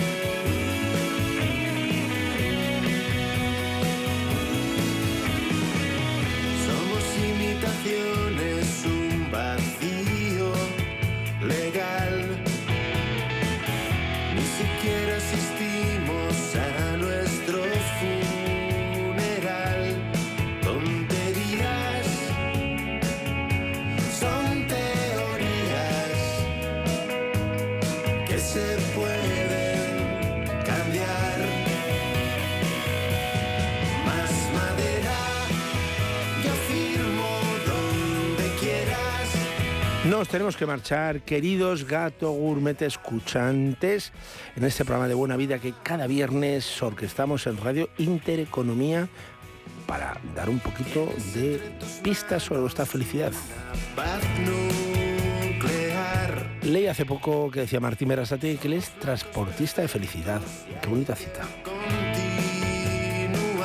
No sé si transportamos o perdemos o extraviamos la felicidad, pero intentamos que estéis este rato, estas dos horas, lleno de amigos, de personajes, porque aquí todo el que pasa por Gato Cruel realmente es amigo de la casa. Como lo son los amigos de Atrio, a los que admiramos Toño y José, hablamos con Toño, flamante tercera estrella Michelin, desde Cáceres al mundo, Fundación Atrio, toda la saga, toda esa historia mágica que han ido creando en Atrio, la cocina, la cocina proximidad del Ibérico, el hotel, en fin, la vida, my way. Otro que apuesta por la vida, por la cocina de terruño y por las raíces, Juan Monteagudo, propietario cocinero de Ababol, Albacete, también flamante este Michelin, el otro día en Toledo, en la gala del Michelin 2023. Hablamos con él de cómo se puede pasear por el campo, ver esos atardeceres a partir de una cocina tan cálida, con una sala tan cálida, también Laura, en fin. Restaurante ya de culto lleno ya hasta febrero. El restaurante La Morena, en la Castellana Madrileña 210, el aire del Atlántico que viene a la capital con toques de fusión, local precioso, no hay más que ver ese suelo de cerámica, esos azules, esos, en fin, esos aires marineros, salinos, el atún como icono.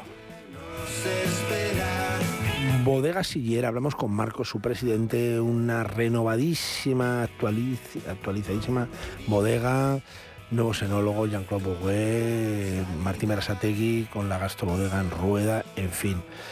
Y nos recomendó el Jesús Llera mm, 2016 como pinazo para las navidades y era además a un precio espléndido. Hablamos también con Gloria Carrión, la autora de la Biblia de la cocina vegana editada por Oberón y los secretos de la cocina vegana, que puede ser muy gustosa, hay un compromiso ético evidente para quien lo eh, cree, para que tenga esa convicción, pero también cocina, cocina.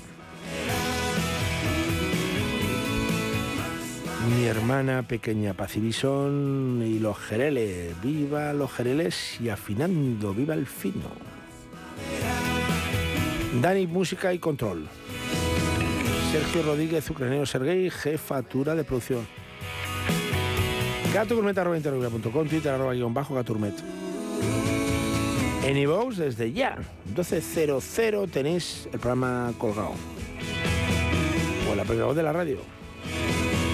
Comed de Damad y seréis más felices y no os perdéis mucho en los puentes, acueductos y no lo gastéis todo, que luego llegan las navidades. ¡Bandidos! Sed felices.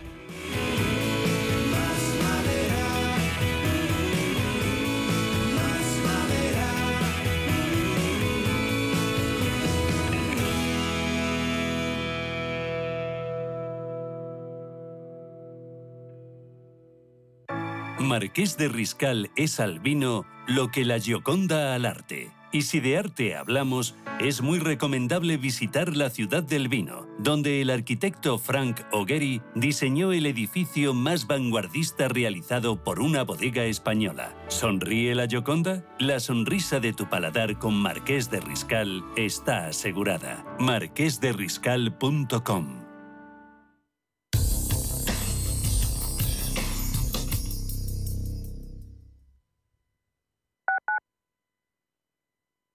Radio Intereconomía es la mejor plataforma para dar a conocer, relanzar y poner voz a su empresa. Nuestro equipo comercial le asesora para conseguir sus objetivos. Contacte con nosotros. Teléfono 91 999 2121 y en el mail comercial arroba intereconomía.com. Radio Intereconomía, la radio de las empresas. En la Fundación La Caixa creemos que el mundo de mañana depende de la educación de hoy. Pensamiento crítico, creatividad, colaboración y comunicación. Estos cuatro conceptos promueven habilidades que cualquier niño o niña necesita para desarrollar su potencial. Solo es progreso si progresamos todos. Fundación La Caixa. ¿Sabía usted que unos pies con problemas pueden paralizar nuestro ritmo de vida? Le proponemos una solución indolora, con una mínima incisión y con anestesia local aplicando las técnicas más avanzadas en cirugía del pie. Clínica Jiménez, calle Alcalá 378.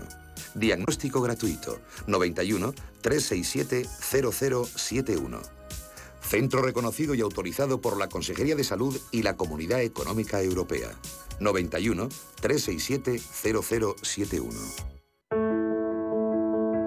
Las mujeres mayores son víctimas invisibles. Ante la violencia, denuncia. En la Comunidad de Madrid trabajamos para erradicarla. Llama al 012 Mujer. Estamos a tu lado. Pacto de Estado contra la Violencia de Género. Comunidad de Madrid. Entre tú y yo está el buen humor, la motivación y los mejores invitados. Y aún así, queda espacio para la salud. Paula Pérez Salazar y su ejército pacífico de colaboradores están listos para alegrarte el fin de semana. Recuerda que tu cita con ellos es ahora el sábado a las 8 de la mañana. Entre tú y yo, con Paula Pérez Salazar.